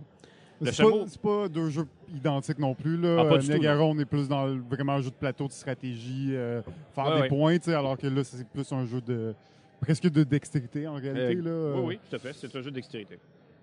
C'est sûr que c'est assez différent, mais euh, ah oui, ok. Les gens l'ont, beaucoup de gens l'ont préféré à cause de, de cet aspect de- d'excitation. Mais à part mettre ses mains dans le sac puis retirer des pièces, il y a d'autres choses à faire ou c'est vraiment juste Ben, il faut évidemment essayer de respecter un certain ordre quand Oui. vous allez retirer les T'as des pièces. cartes d'objectifs ou des trucs comme ça. Il n'y a même pas de carte d'objectif. Il faut juste essayer de faire une séquence euh, qui, est, qui très définie. Ok. Euh, Puis mettons les duels, là, comment ça marche euh, Ben, c'est simple- c'est simplement euh, au signal, les deux joueurs mettent leurs mains en même temps dans le sac et les deux fouillent en même temps. Et à un moment donné, il y en a un qui est prêt à sortir sa main. Et s'il sort sa main avec une pièce qui est valide avant l'autre, ben, il a gagné le duel. Et là, l'autre va faire euh, un- ce joueur-là qui vient de gagner le duel Ouais. va faire un duel avec un autre joueur jusqu'à temps qu'il perde son duel. Mais là, tu, tu dis, tu sais, comme très sensuel, tout ça. là. Tu sais, moi, je me projette, là. Déjà, la communauté gamer, c'est pas les gens les plus... euh, en tout cas, on- Ah, il faut. Oh non, ils sont plus sensuels qu'on le pense. Hein. non, mais là, on est en 2005, là. Je veux dire, on n'est plus là, là. C'est-tu c'est-tu hygiénique, ce jeu-là, là? Oui, oui, oui. à, moins, à moins vraiment que vous ayez des tocs là, sur, ce- sur les Ok. gènes, là. Et Ça Mais- commence à me piquer, tu sais. Ouais, ben peut-être. Écoute, euh, si, si, ça, si ça te rend nerveux d'avoir ta main dans un sac en même temps qu'une autre personne, là, je peux pas faire grand-chose pour ça. Mais euh, écoute, euh, on est clairement, on est clairement pas dans, euh, dans un jeu où est-ce qu'il faut se foutre euh, un dentier dans la bouche puis euh, Ouais, essayer ouais. de parler euh, Ouais. avec le dentier dans la bouche. là. C'est un peu moins pire quand même. Ouais. Ah, ben, très cool, en fait. Euh, Puis, est-ce que tu dirais que cet auteur-là, il a des chances de refaire un autre jeu? Ou Ben, comme mal, j'ai dit, il y a euh, trois jeux à son actif. Il vient d'en sortir un. Euh, euh, Puzzle Trom, que je pense, je crois que ça s'appelle, qui est un jeu qui est sorti encore chez Zork Spiel.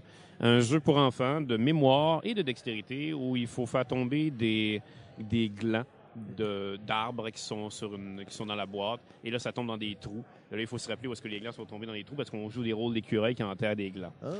Euh, Nice. Très mignon comme jeu, Ouais. mais malheureusement, euh, passé très mal euh, l'Atlantique.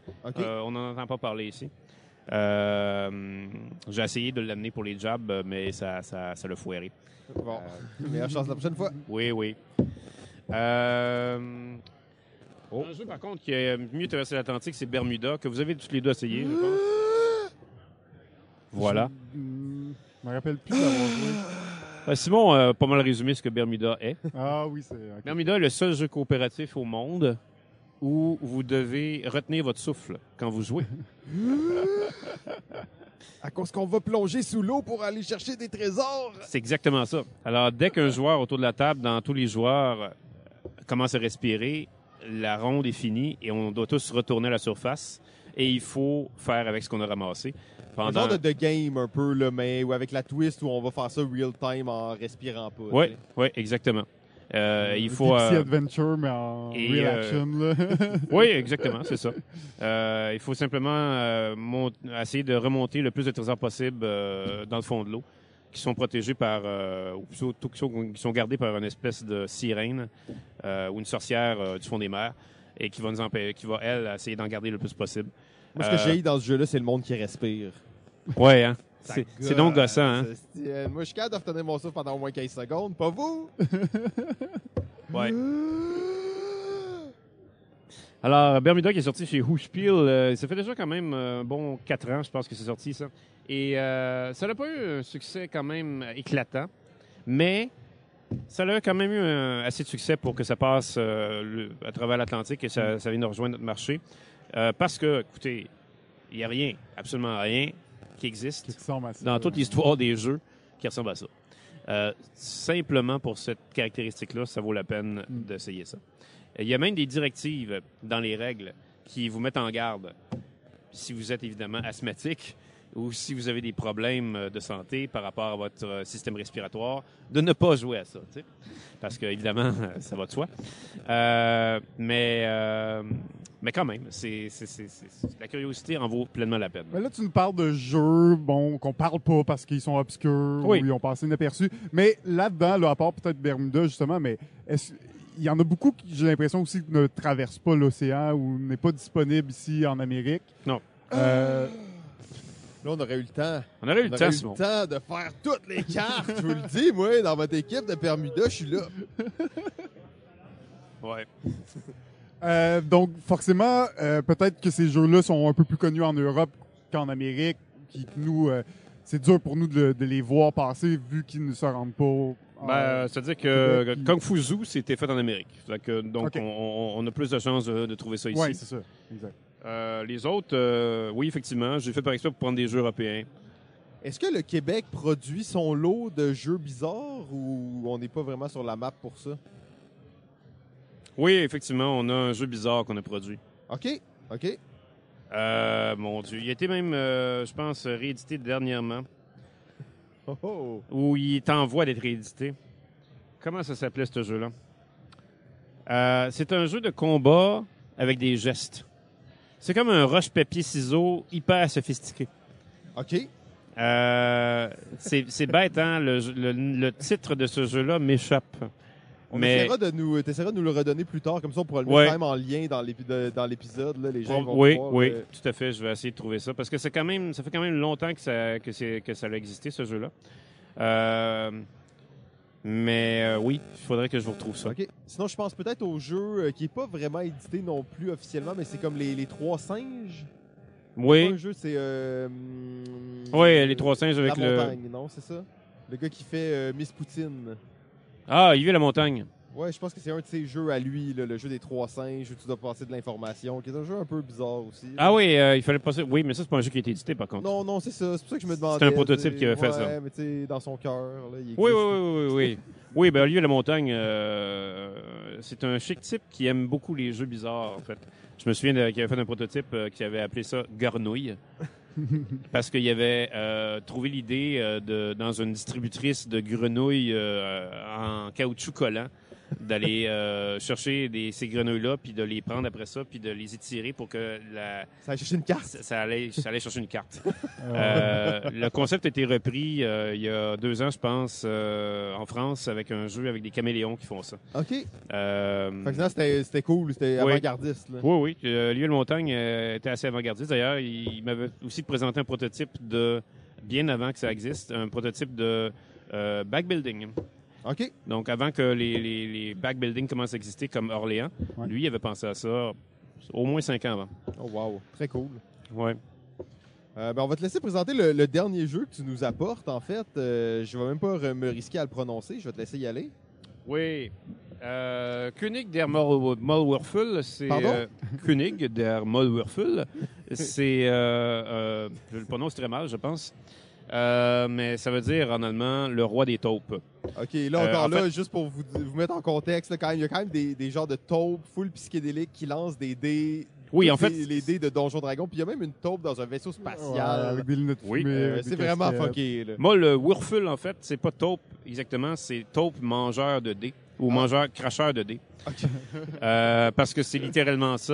Euh, c'est un jeu où on a des taupes sur une autre planète qui sont tellement grasses qu'ils ne peuvent pas sortir de leur terrier. Euh, Juste et- leur tête, leur haut de corps sort. Juste le haut de corps sort et euh, ils ont ils mangent des dés et ils veulent faire une course. Alors qu'est-ce qu'ils font? Ben euh, ils euh, crachent des dés et après ça ils, vont essayer d'attraper le dé qu'ils ont craché et s'agripper après le dé pour s'avancer. Euh, oui, oui. Euh, et C'est genre une de thématique qui est pluguée ou tu penses que ça partait de là? écoute, euh, j'ai pas fouillé à quel point la thématique était pluguée, mais ça semble assez plugué. Ouais, mais Euh, plugué par quelqu'un qui était sur l'acide, genre. c'est- Peut-être. Peut-être. C'est bon. Euh, c'est un auteur de jeu, ça, Gunther Burkhardt, qui euh, aime beaucoup inventer des choses, aime beaucoup euh, sortir des sentiers battus quand il fait ses jeux. Euh, le fameux principe de couper un paquet de cartes et, euh, et laisser l'autre choisir, Oui. euh, qu'on a déjà vu dans, dans certains jeux. Euh, lui a été le premier à l'appliquer dans un jeu qui s'appelait La Pyramide des Jaguars en 1999, sorti chez Cosmos. C'est un jeu pour deux. Euh, et euh, il continue à faire des jeux, ce monsieur-là. Euh, il a fait un jeu qui s'appelle Ulm, U-L-M, euh, il y a deux ans, sorti chez Who.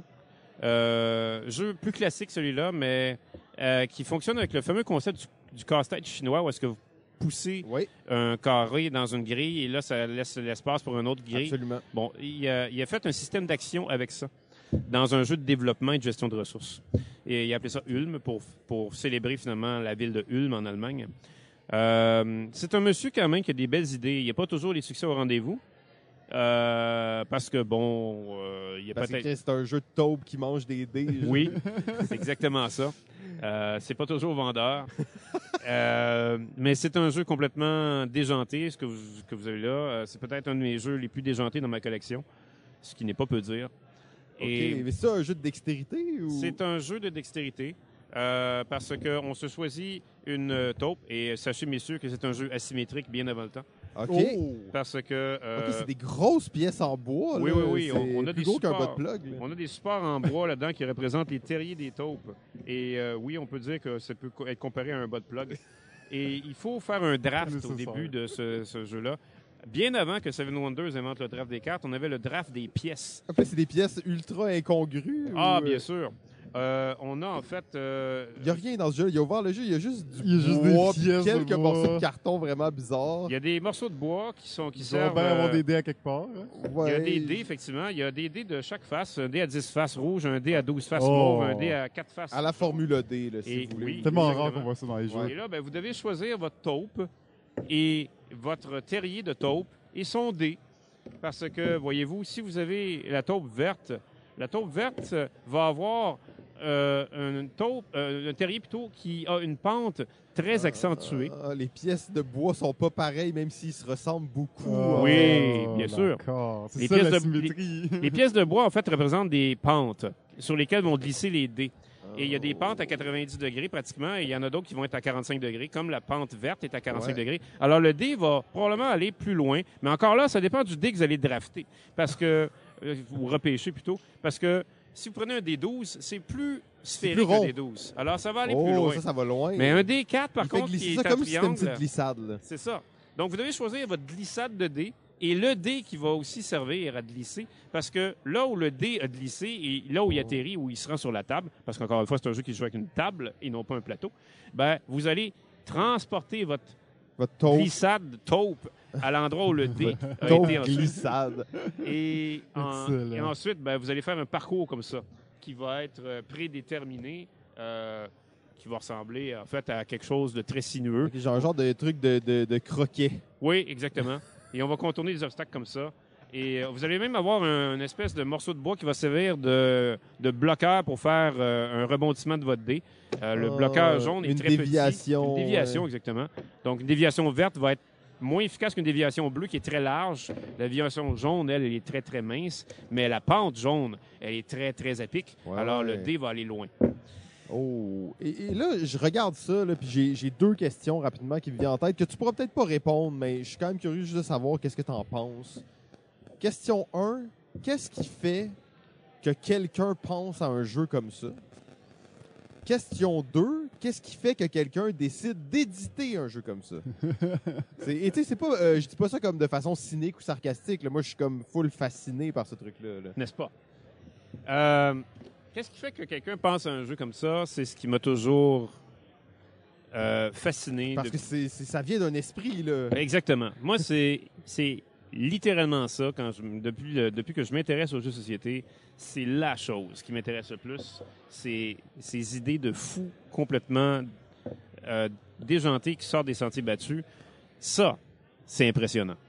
Euh, beaucoup plus impressionnant pour moi, ça, que le dernier Stephen Feld ou le dernier Vital Lacerda.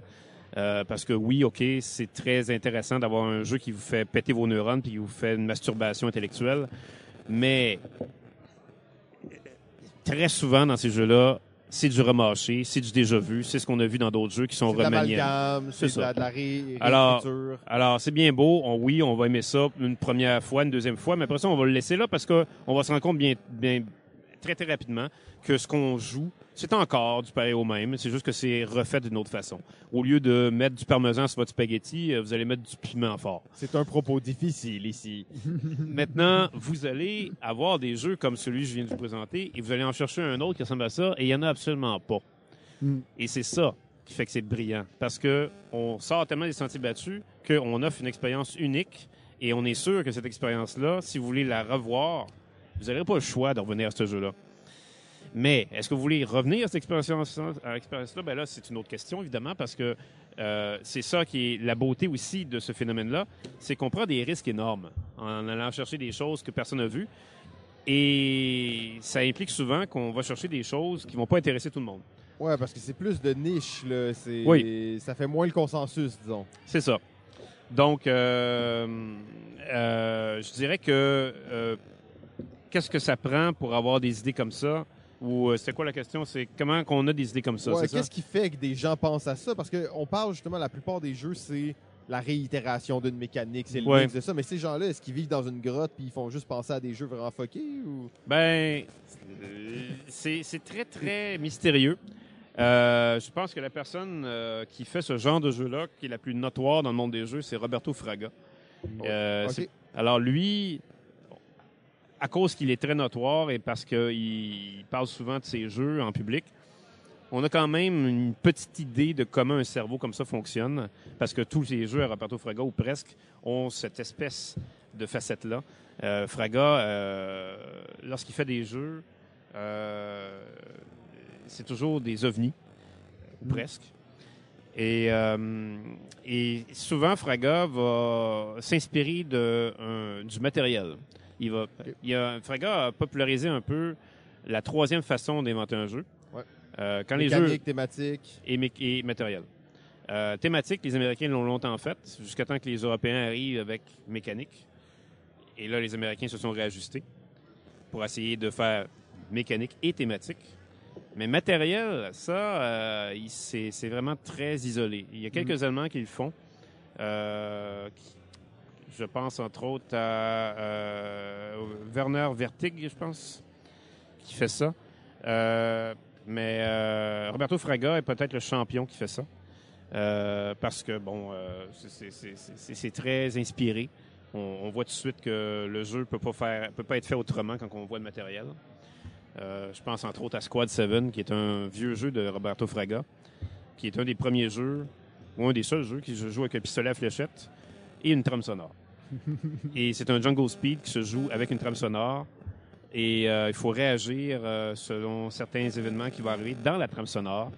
Et parfois, ça va impliquer de prendre un pistolet à fléchette et de tirer sur des cibles autour de la table. D'ailleurs, si je me trompe pas, là, ce jeu-là, est-ce qu'il a été développé en partie au Québec?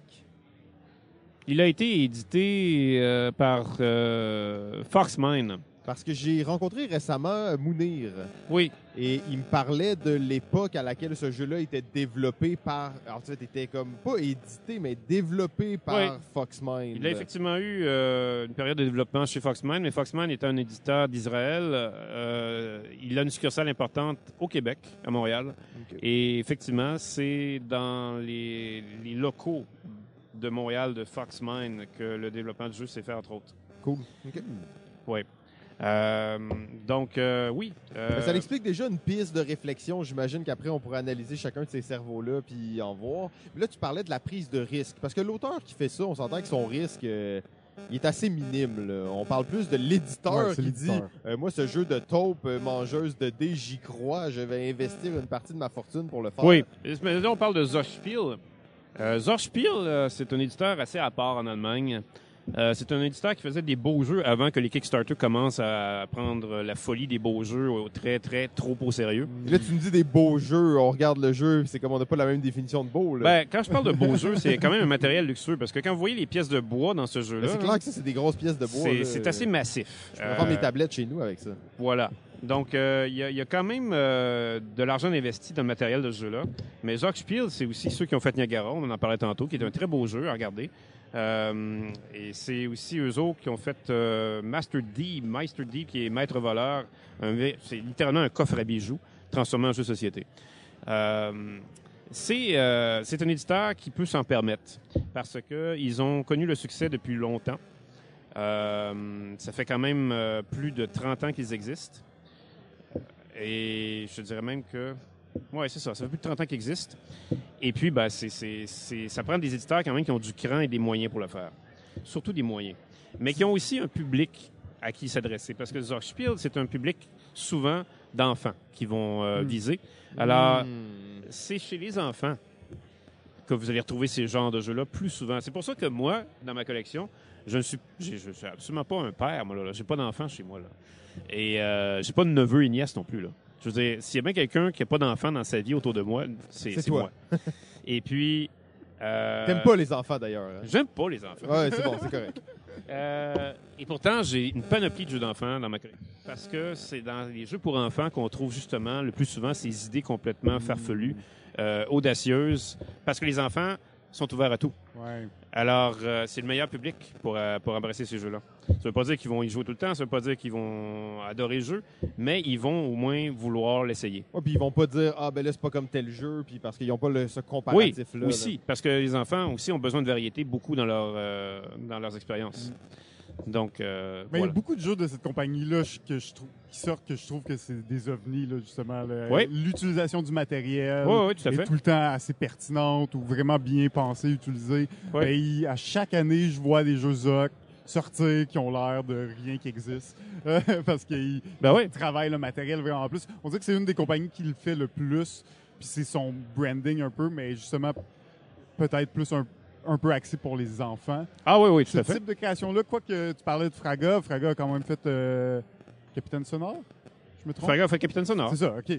Euh, Qui est donc un là, on jeu. est vraiment plus à l'inverse. On est comme dans un jeu ovni, mais presque plus pour adultes. Oui, oui. Euh, Exactement.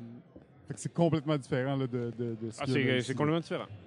Mais euh, maintenant, est-ce que ce jeu-là vaut la peine d'être parlé? Le des euh, J'espère que ça fait 15 minutes qu'on en parle.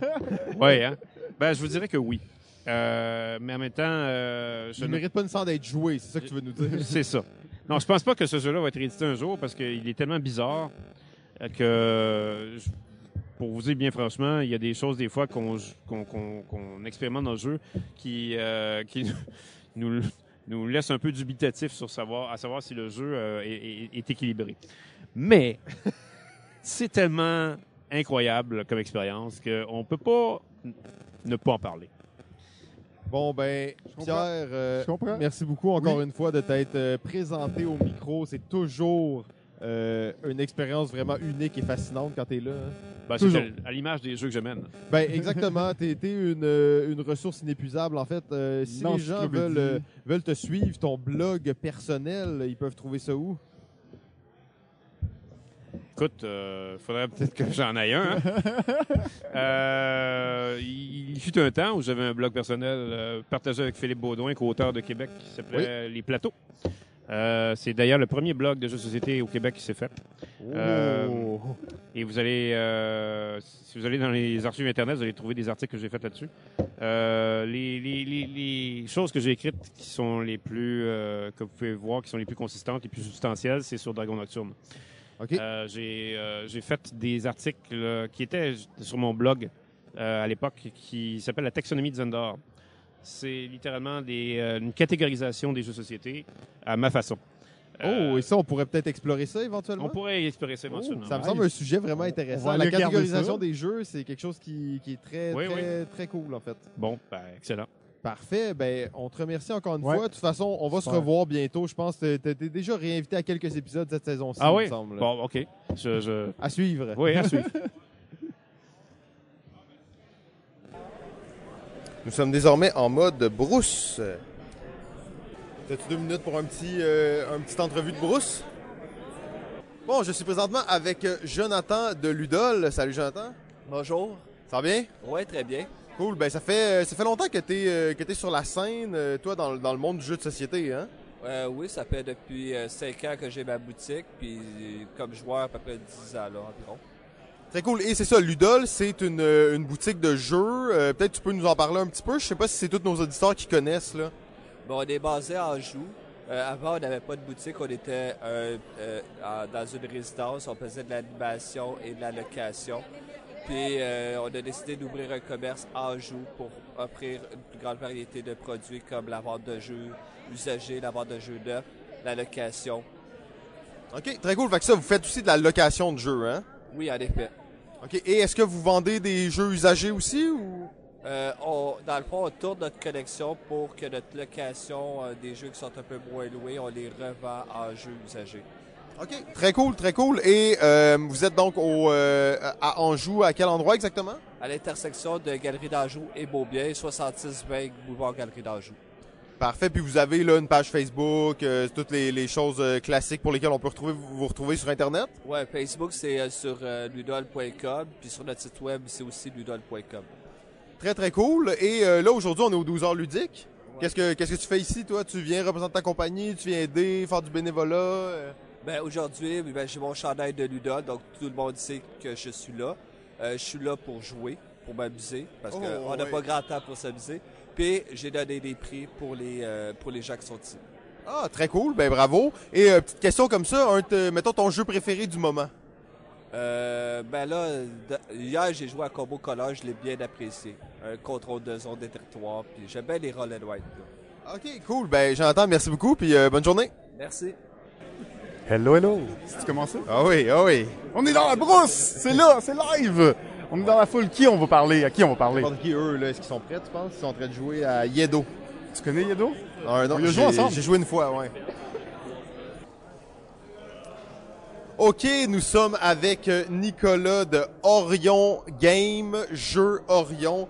Et euh, on est en fait à la section des prototypes avec le jeu, comme vous savez, qui est en nomination pour le proto de l'année. Il s'agit de Megapulse Hyperdrive. Bonjour, bonjour. Merci de me recevoir. ouais, merci à toi de nous accueillir à ta table. Ça fait plaisir. Peux-tu euh, nous expliquer peut-être euh, grosso modo euh, ton jeu et euh, quelques mécaniques? Ouais, tout à fait. Euh, dans le fond, ça va être un jeu de course rétro-futuriste avec euh, des mécaniques un peu à la Mario Kart. Euh, donc, on a une mécanique de catch the leader, donc de rattrapage quand on est trop derrière. Euh, Il y a beaucoup d'actions. On est encouragé à foncer dans le monde, à essayer d'avoir des upgrades qui vont euh, modifier nos déplacements, nous permettre d'avoir des nouvelles mécaniques pour nous pour dépasser les autres et progresser dans la course. Euh, donc euh, voilà, donc euh, il y a plusieurs modes de jeu également et euh, tout plein de belles choses à faire. C'est un jeu euh, de sélection automatique? Est-ce que c'est un jeu de programmation ou c'est euh, c'est quoi cette mécanique? C'est un jeu de programmation, en effet. Donc, on va avoir sept cartes d'action de base. Donc, tout le monde a les sept mêmes au début de la partie, qui vont nous permettre de faire à peu près n'importe quoi qu'on veut dans le jeu. Par contre, on va en sélectionner deux à chaque tour, face cachée. Une fois que tout le monde a sélectionné ces deux actions, là, on va pouvoir les dévoiler et prendre nos tours. Donc, c'est la programmation, essayer de prévoir qu'est-ce que les autres vont faire ou ne pas faire pour s'adapter en conséquence. Et bien entendu, durant la partie, on va pouvoir modifier ces cartes d'action-là dans notre main pour les améliorer, en rajouter des nouvelles euh, et euh, tout, euh, tout ce qui tourne autour pour vraiment modifier notre main. Donc, euh, euh, la, la mécanique de, de modifier ta main, c'est-tu un deck building? C'est-tu juste un achat de cartes? euh? Je considérais pas tout ça tout à fait un deck building, euh, mais en fait, c'est que durant la partie, on va avoir euh, des checkpoints, euh, et donc des points de contrôle, si on veut, et des, la ligne de départ. Et quand on dépasse ces checkpoints-là ou cette ligne de départ-là, on va pouvoir aller chercher une amélioration du paquet d'amélioration et la prendre, la rajouter à notre main. Il y a différentes façons de, il y a, en fait, il y a différents types d'améliorations. Certaines qui vont améliorer des cartes qu'on a déjà la main, d'autres qui vont se rajouter. Et on a aussi des améliorations passives qui vont simplement aller devant nous, qui vont appliquer un effet pour le reste de la partie. Et là aux deux niveaux en fait. Donc on peut plus tard réinvestir une amélioration dedans pour les améliorer. Et, euh, et de la mécanique de catch the leader que je parlais tantôt, en fait, c'est que Ouais, ben, c'est ça que j'allais te poser comme Oui. question. Là, le, le- le- J'imagine l'inspiration Mario Kart, c'est qu'on envoie des, euh, des tortues sur les autres puis on fait chier un peu les autres. euh. Pas de tortue en tant que telle, mais on peut très bien faire chier les autres, en fait. On peut placer, un peu comme les bananes, là, on peut placer des méga bombes, donc des bombes qui vont rester sur le chemin, qui vont euh, venir euh, obstruer, si on veut, quand les autres vont essayer de passer derrière nous. Euh, on a également tout plein de façons de, de mettons, de, de- de- d'échanger de, position avec les autres, de, de les tasser avec nos, nos missiles, ce genre d'affaires-là. Il y a vraiment tout plein de mécaniques différentes. Et plus plus on est derrière le premier joueur, plus on va avoir des capacités spéciales à notre personnage qui s'activent et plus on va avoir de- droit à des améliorations euh, qui vont nous permettre de nous rattraper justement. Donc chaque partie finit extrêmement serrée, je te dirais. Cool. Et je pense que tu euh, parlais que tu voulais rajouter des modes de jeu. euh, donc, au lieu que ce soit juste une course, qu'il y ait d'autres façons de jouer. Peut-être juste nous glisser un petit mot là-dessus. Oui, tout à fait. En fait, vu que le- la piste est modulaire pour pouvoir faire différentes euh, pistes différentes, ça nous permet de vraiment laisser aller à notre imagination et de créer différents modes de jeu. Par exemple, le derby. Euh, dans le derby, en fait, on a euh, des, des voies qui se splittent en deux et qui vont nous permettre de revenir dans la course pour arriver en contresens. Et donc, de faire des face-à-face, d'aller attaquer les autres, euh, faire une espèce de concept de dernier survivant plutôt que de simplement gagner et d'être plus rapide. Et dans le fond, dans ces différents modes de jeu-là, ça nous permet d'aller, de voir certaines améliorations qui prennent le dessus par, dessus, par, par rapport à d'autres. Donc, essayer différents builds, si on veut, pour notre personnage. Et donc, tout ça est possible par le fait qu'on n'a rien qu'à rajouter, dans le fond, différentes euh, pistes dans le livret et, euh, et d'agencer les tuiles pour que ça respecte cette piste-là, simplement. Super. euh, ben écoute, euh, merci, bonne chance euh, pour le concours. Euh, J'avais une autre question plus liée à l'événement. Donc au- là aujourd'hui, toute la journée tu es aux 12 heures ludiques avec ton proto. Euh, pourquoi tu fais ce genre d'événement? Pourquoi tu viens ici présenter ton proto au public? Euh, Est-ce que ça vaut la peine? Est-ce que c'est des bonnes expériences pour toi? Juste m'en parler un petit peu. Euh, ben dans le fond, on tente d'aller dans le plus d'événements possibles ludiques euh, qui sont à notre portée.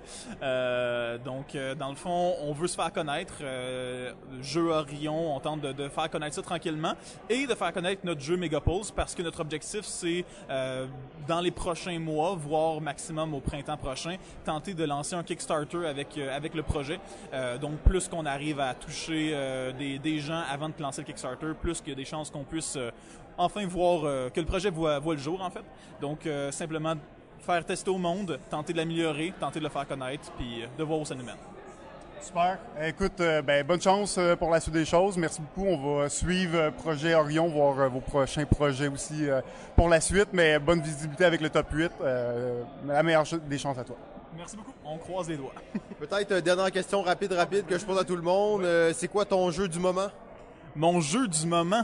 Euh, je viens de découvrir euh, Galerapagos, que j'aime bien, que j'ai essayé quelques fois, mais euh, il y en a un nouveau que, que j'ai acheté récemment. C'était quoi déjà? J'ai, j'ai, euh, un méchant blanc. Un blanc de mémoire sur le nom. Ah, Clank. J'ai acheté Clank la semaine passée, puis j'ai joué quelques games. Je trouve ça merveilleux comme jeu. Clank, euh, vraiment, le mécanique de deck building, super rapide. On arrive rapidement à modifier nos affaires, puis vraiment le fun. Très cool, ben merci. Merci beaucoup. Bonjour, nous sommes avec Régent qui est en pleine partie de Charlatan de Bellecassel. Euh, bonjour Régent. Bonjour. Donc euh, j'ai cru comprendre que tu étais un auditeur de balado ludique, mais aujourd'hui tu vas être un, un chroniqueur de balado ludique. Cool. Euh, donc là on est aux 12 heures ludiques. Est-ce que t'es... c'est la première fois que tu viens à cet événement-là? Oui, c'est la première fois. Cool, puis euh, t'aimes ça à date? Oui, pour vrai, ben on a pu essayer plein de jeux. Le bazar aussi, c'était intéressant. Ah ouais, va toujours bonne occasion. T'as-tu trouvé un bon deal pour toi?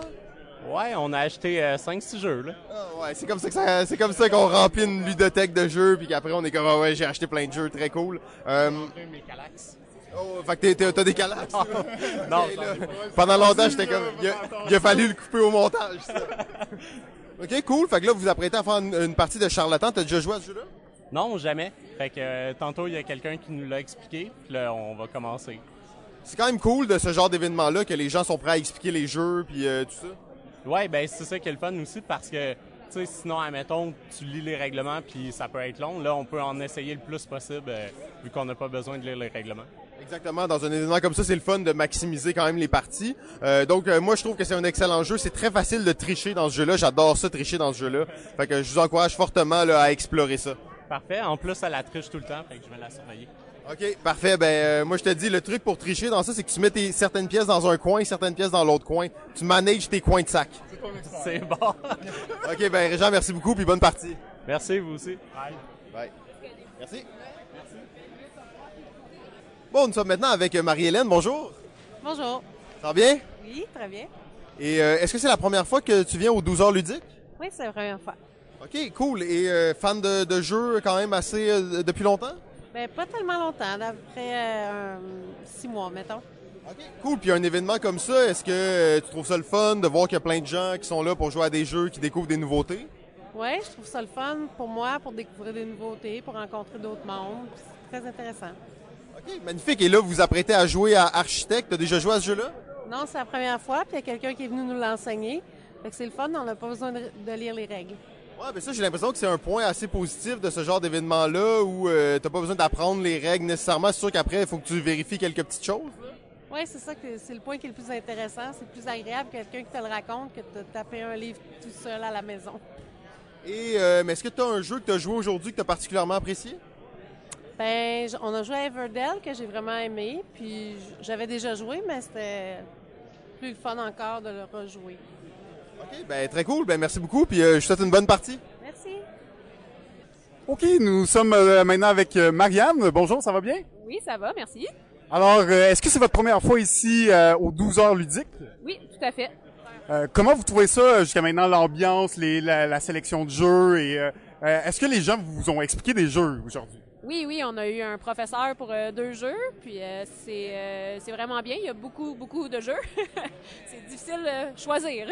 Absolument. Est-ce que là, vous, êtes en pleine partie de Gaïa? Est-ce que c'est une découverte ou c'est un jeu que vous connaissiez déjà? C'est une découverte pour euh, nous cinq.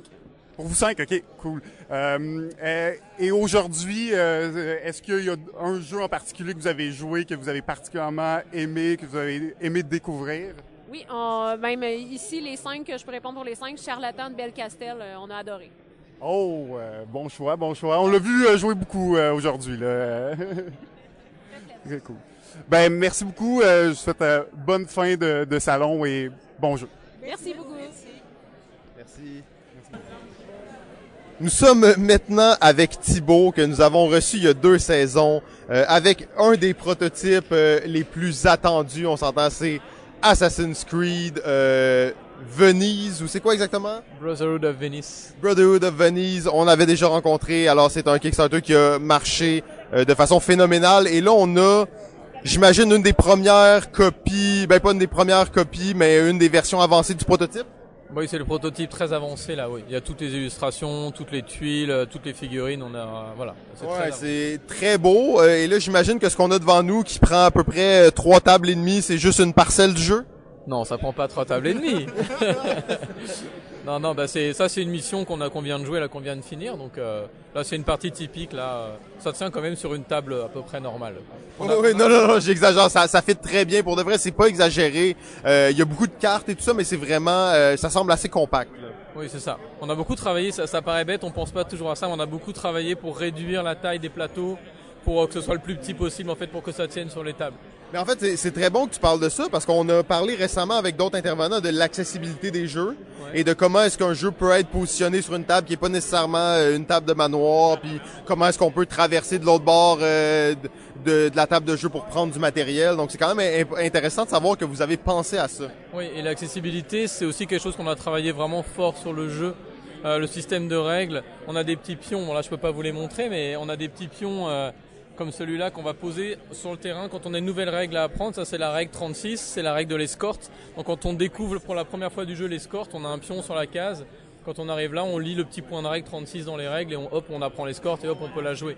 Donc en fait, on n'a pas besoin de lire toutes les règles pour commencer à jouer et on va vraiment les apprendre en jouant. C'est un bon point, hein. je pense qu'on avait peut-être peu parlé du fait que l'accessibilité euh, à ce niveau-là, là, c'est vraiment, vraiment intéressant d'y avoir pensé. Là. Là, tu vois, j'ai une carte d'armure dans ma main. La première fois qu'on ramasse une armure, on a aussi le petit point de règle marqué dessus, c'est 25. Je vais à 25, je vois comment marche une armure, et puis hop, je, je l'équipe et puis je la mets. Donc en fait, on apprend le jeu comme ça, et on a aussi, c'est pas vraiment de l'accessibilité, mais c'est pour dire qu'aussi on, on pense à l'expérience de jeu et pas juste à faire le jeu. On a plein de petits pions et des points d'exclamation orange qu'on va aller placer à des endroits où on dit aux joueurs pose ce pion là pour pas oublier un événement, un truc auquel il faut que tu penses. Par exemple, tu, joues un boss qui a une règle particulière, bah tu mets un petit pion orange à ses pieds comme ça, tu sais que lui, il faut pas oublier que il y a cette règle là qui s'applique par exemple. Wow, ok, donc on est, j'ai entendu le terme il y a pas longtemps, mais c'est euh, tutorialiser de plus en plus les jeux de table, hein. Bah, c'est ça, et puis nous, comme on vient du jeu vidéo, c'est sûr que euh, euh, commencer à jouer le plus vite possible sans lire de règles, c'est c'est sûr que c'est ce qu'on voudrait. Euh, c'est un graal, à mon avis, impossible, mais en tout cas, on fait le maximum pour que tu rentres vite dans l'expérience. Le livret de règles, on, tu vas lire quelques points, puis on va dire tu peux t'arrêter là, maintenant tu peux commencer à jouer, et puis euh, si tu as envie, tu lis la suite, évidemment. Mais sinon, tu tu t'installes et puis tu joues. Quoi. Très cool. Et euh, bon, le, le Kickstarter a très bien été, tout ça. On avait parlé la dernière fois des, des différences entre euh, V-Commando et euh, Assassin's Creed, qui est- c'est pas le même jeu, mais il y a quand même certaines choses, certaines similitudes dans le jeu. Euh, à quel point est-ce que t'as, avec ce, nouveau, ce nouveau jeu, t'as pu, si on veut, alléger, améliorer le premier système sur lequel tu avais travaillé? C'est dur de dire à quel point. Il y a des points qui ont été allégés, mais ensuite on a rajouté beaucoup de choses pour Assassin. Donc au final, je pense qu'il y a plus de, de choses, mais c'est plus facile à apprendre en fait. Voilà. Et c'est plus dilué dans le temps. Donc, mais c'est sûr que moi je regardais, c'est bête, mais je regarde juste la longueur de texte pour expliquer une règle. Et, et si, si dans le livret de règles de V-Commando, j'avais une page de règles pour expliquer, ou, une, ou une pa- presque une page de règles pour expliquer une situation de jeu, pour moi c'était un problème. Donc là j'ai trouvé une nouvelle règle qui en plus se prête plus à l'univers d'Assassin. Donc c'est un exemple de changement qu'on peut faire. Mais là on rajoute, c'est une campagne complète, il y a un système d'expérience. Euh, Évolution des personnages. euh, voilà, évolution des personnages, il y a un repère où, où on va entre chaque mission, donc on peut affecter des ressources, euh, récupérer de l'équipement, à- fabriquer des choses dans l'atelier de Léonard de Vinci, etc. Donc euh, il y a tout un système de gestion comme ça en parallèle euh, qui est nouveau en fait, qui se rajoute par-dessus le jeu. OK, là, tu parles de campagne. Il y avait déjà ça dans, dans V-Commando, bien entendu, un système de campagne. Mais là, à- est-ce qu'il y a vraiment comme une histoire qui va se développer et euh, tes personnages vont changer? Est-ce qu'il y a des embranchements? Euh, à quel point c'est poussé le côté narratif du jeu? Bah, le côté narratif, il est assez poussé, aussi parce qu'il est rédigé par des gens qui ont l'habitude de faire ça, qui viennent du jeu de rôle. Ouais, J'allais dire, il y, a, il y a des écrivains qui travaillent avec toi là-dessus. Oui, voilà, là. c'est ça. Et On travaille aussi avec Emmanuel Rosoy là sur la partie repère, donc qui crée aussi une petite partie d'histoire dans le repère. Donc dans le repère, il y a une histoire aussi qui se passe avec sur des petites cartes, mais il y a quand même des choix. Je dirais pas à la Time Stories, mais il y a quand même des embranchements. où On est là. Est-ce que vous faites ça ou est-ce que vous faites ça Puis là, les joueurs doivent décider. Euh, donc il y a le côté scénario, il y a des choix. Il n'y a pas vraiment d'embranchement au sens propre dans la campagne. Il y a des, il y a des espèces de micro. Il y a- il y, a des situations, par exemple, où si tu rates une mémoire, bah, on va en créer une petite à côté euh, pour, et puis que tu vas rembrancher sur la trame principale. Il y a des quêtes annexes aussi, mais il n'y a pas vraiment. le- les embranchements, le problème, c'est que tu crées des scénarios que, que seulement la moitié des joueurs vont jouer et vu le temps de développement et le temps de travail que c'est, on, on peut pas faire ça. quoi. On a aussi des, par contre, on a aussi des missions annexes que tu as le choix de jouer ou pas, qui vont développer. Il y en a une par assassin et ça va développer ce perso vraiment. Là, là au niveau scénar, là, tu es servi. Là, t'as as vraiment chaque assassin a son petit scénario, son histoire, d'où il vient, qu'est-ce qu'il fait, euh, dont même certains, ça va embrancher sur certaines parties d'extension après. Donc euh, il y a quand même des liens assez, voilà, assez, assez forts là-dessus. Ben, J'imagine que dans ce genre de jeu-là, le, le fait de balancer un personnage qui va évoluer dans la campagne, ça doit être quand même un gros défi euh, à balancer puis à tester. Je sais pas si tu as un peu à nous parler sur comment tu as développé ça puis comment tu as réussi à, à intégrer l'évolution du personnage dans, dans ce jeu. Alors il y a, y, a, y a sûrement plusieurs façons de faire. Moi j'ai une manière bête et méchante, c'est de tester, tester, tester, tester, tester, tester, tester. Toi, t'es acharné, là. T'es un vrai, là. Nous on teste comme des fous, on teste à 2, à 3, à 4 joueurs, on teste euh, beaucoup, beaucoup, beaucoup. Et, on, et je tiens des stats, bah, vous en avez sur la table, là, enfin là, là elles sont... J'ai des pages de stats euh, où je, vraiment je regarde et puis je vois aussi les joueurs.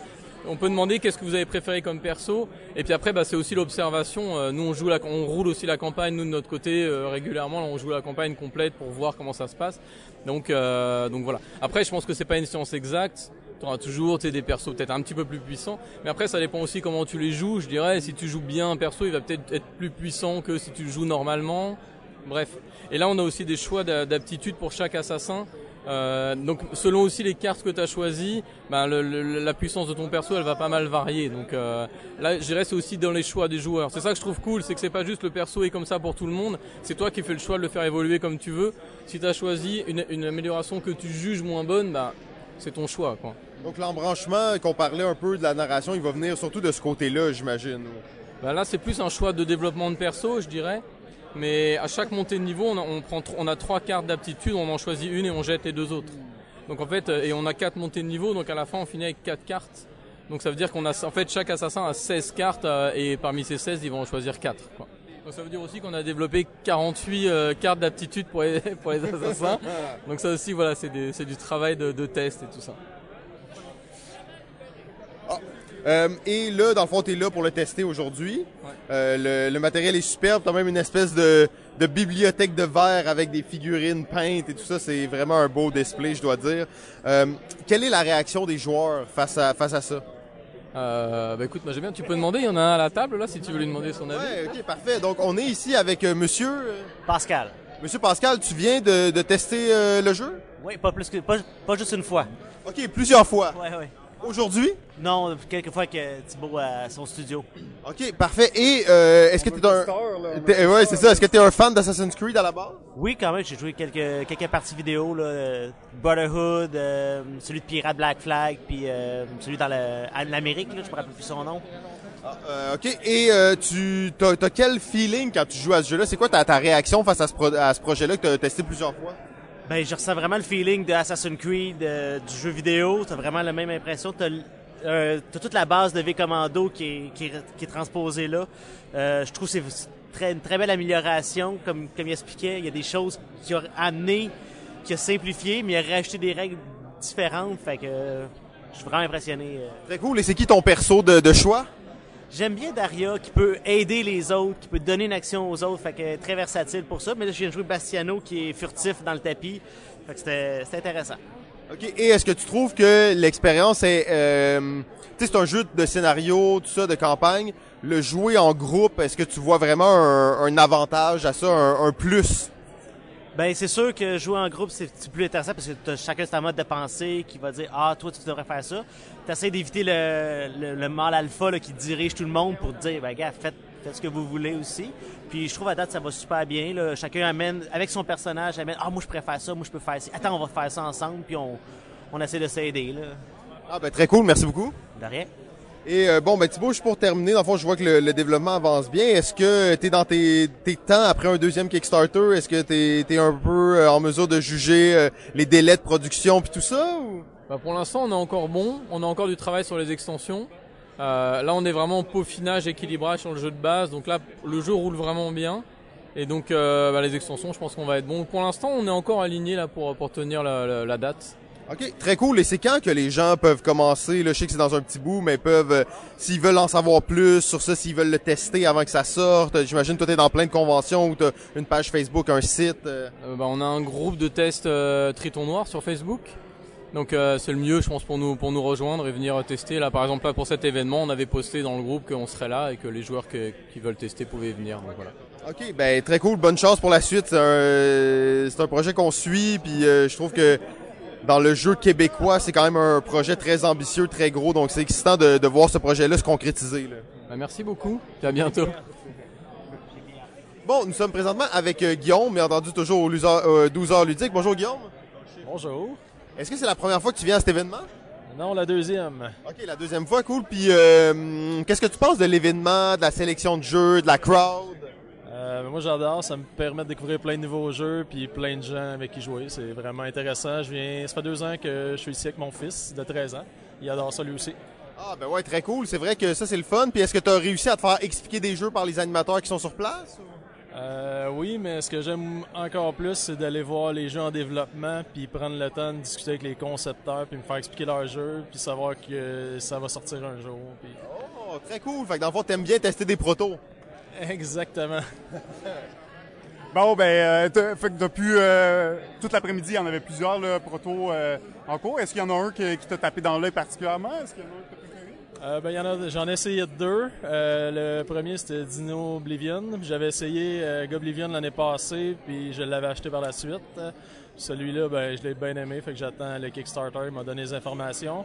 Puis le deuxième, j'ai essayé un jeu de prospection qui est à l'entrée, puis j'ai donné euh, pas mal euh, mon feedback, puis il y avait bien, bien des choses intéressantes dans le jeu. Il y avait des petites améliorations probablement à faire, mais c'est très- plein de potentiel. Là. Les auteurs, euh, les auteurs sont là pour euh, justement avoir les commentaires, tout ça.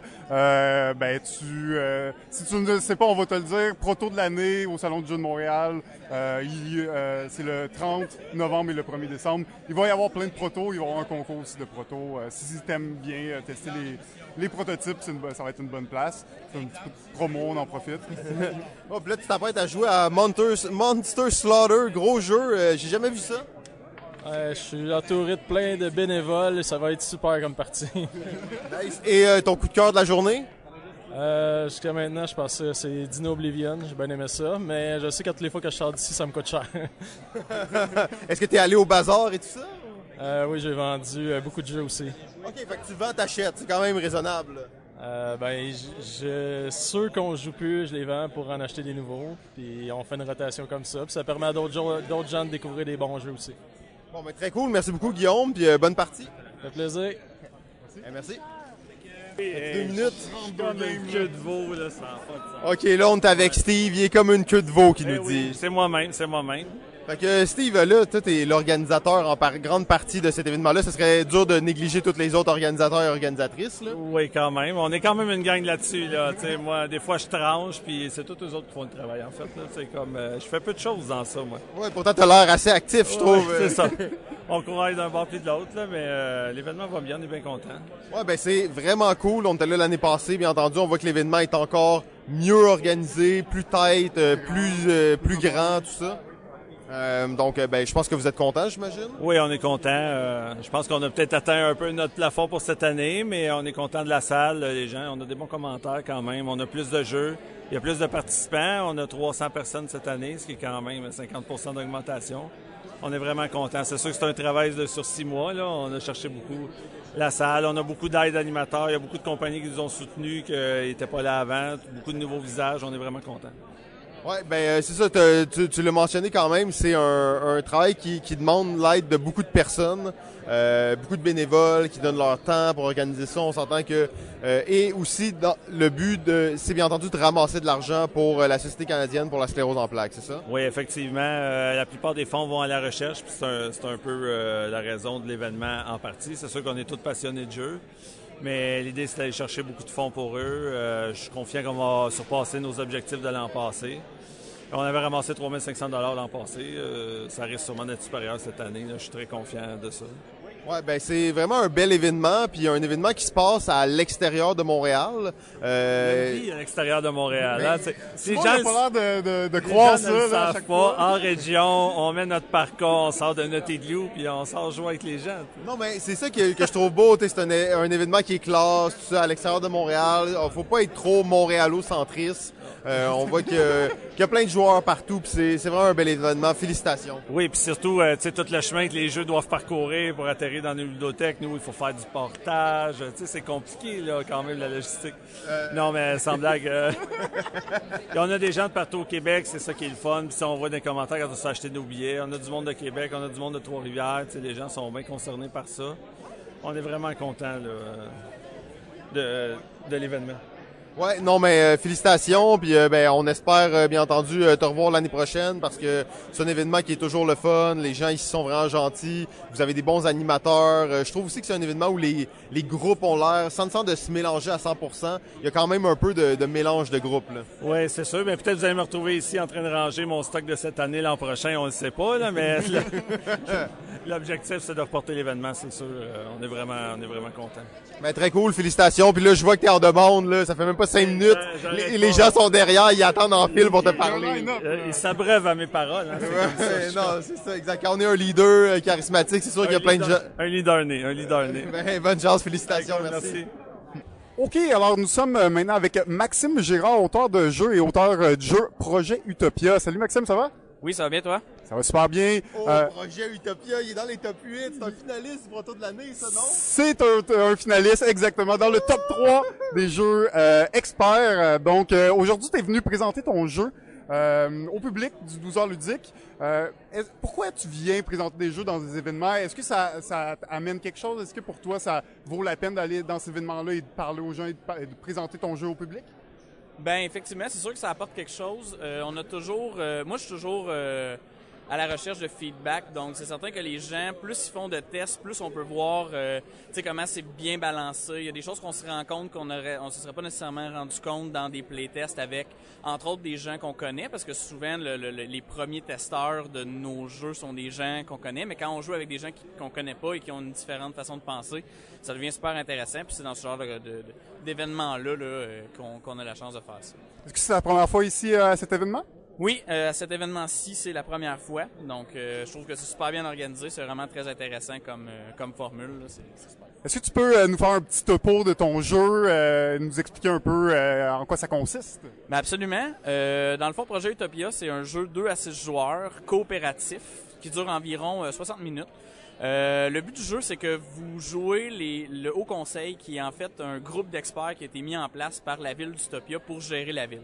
Donc, le but du jeu, c'est de développer des projets en utilisant des ressources. Dans le fond, le plateau euh, génère des ressources et on doit les récolter pour pouvoir gérer, euh, développer des projets dans le C'est dans fond. le futur, ça? Ou, Euh, Un petit peu, l'idée du thème est un peu futuriste, une ville un petit peu utopique où tout va bien, mais dans le fond, c'est ça, c'est la population qui élit le, Haut Conseil, mais pendant la partie, il y a plusieurs crises qui arrivent en jeu et le but, c'est de gérer les crises aussi avec des ressources, donc il faut faire des choix où est-ce qu'on utilise nos ressources.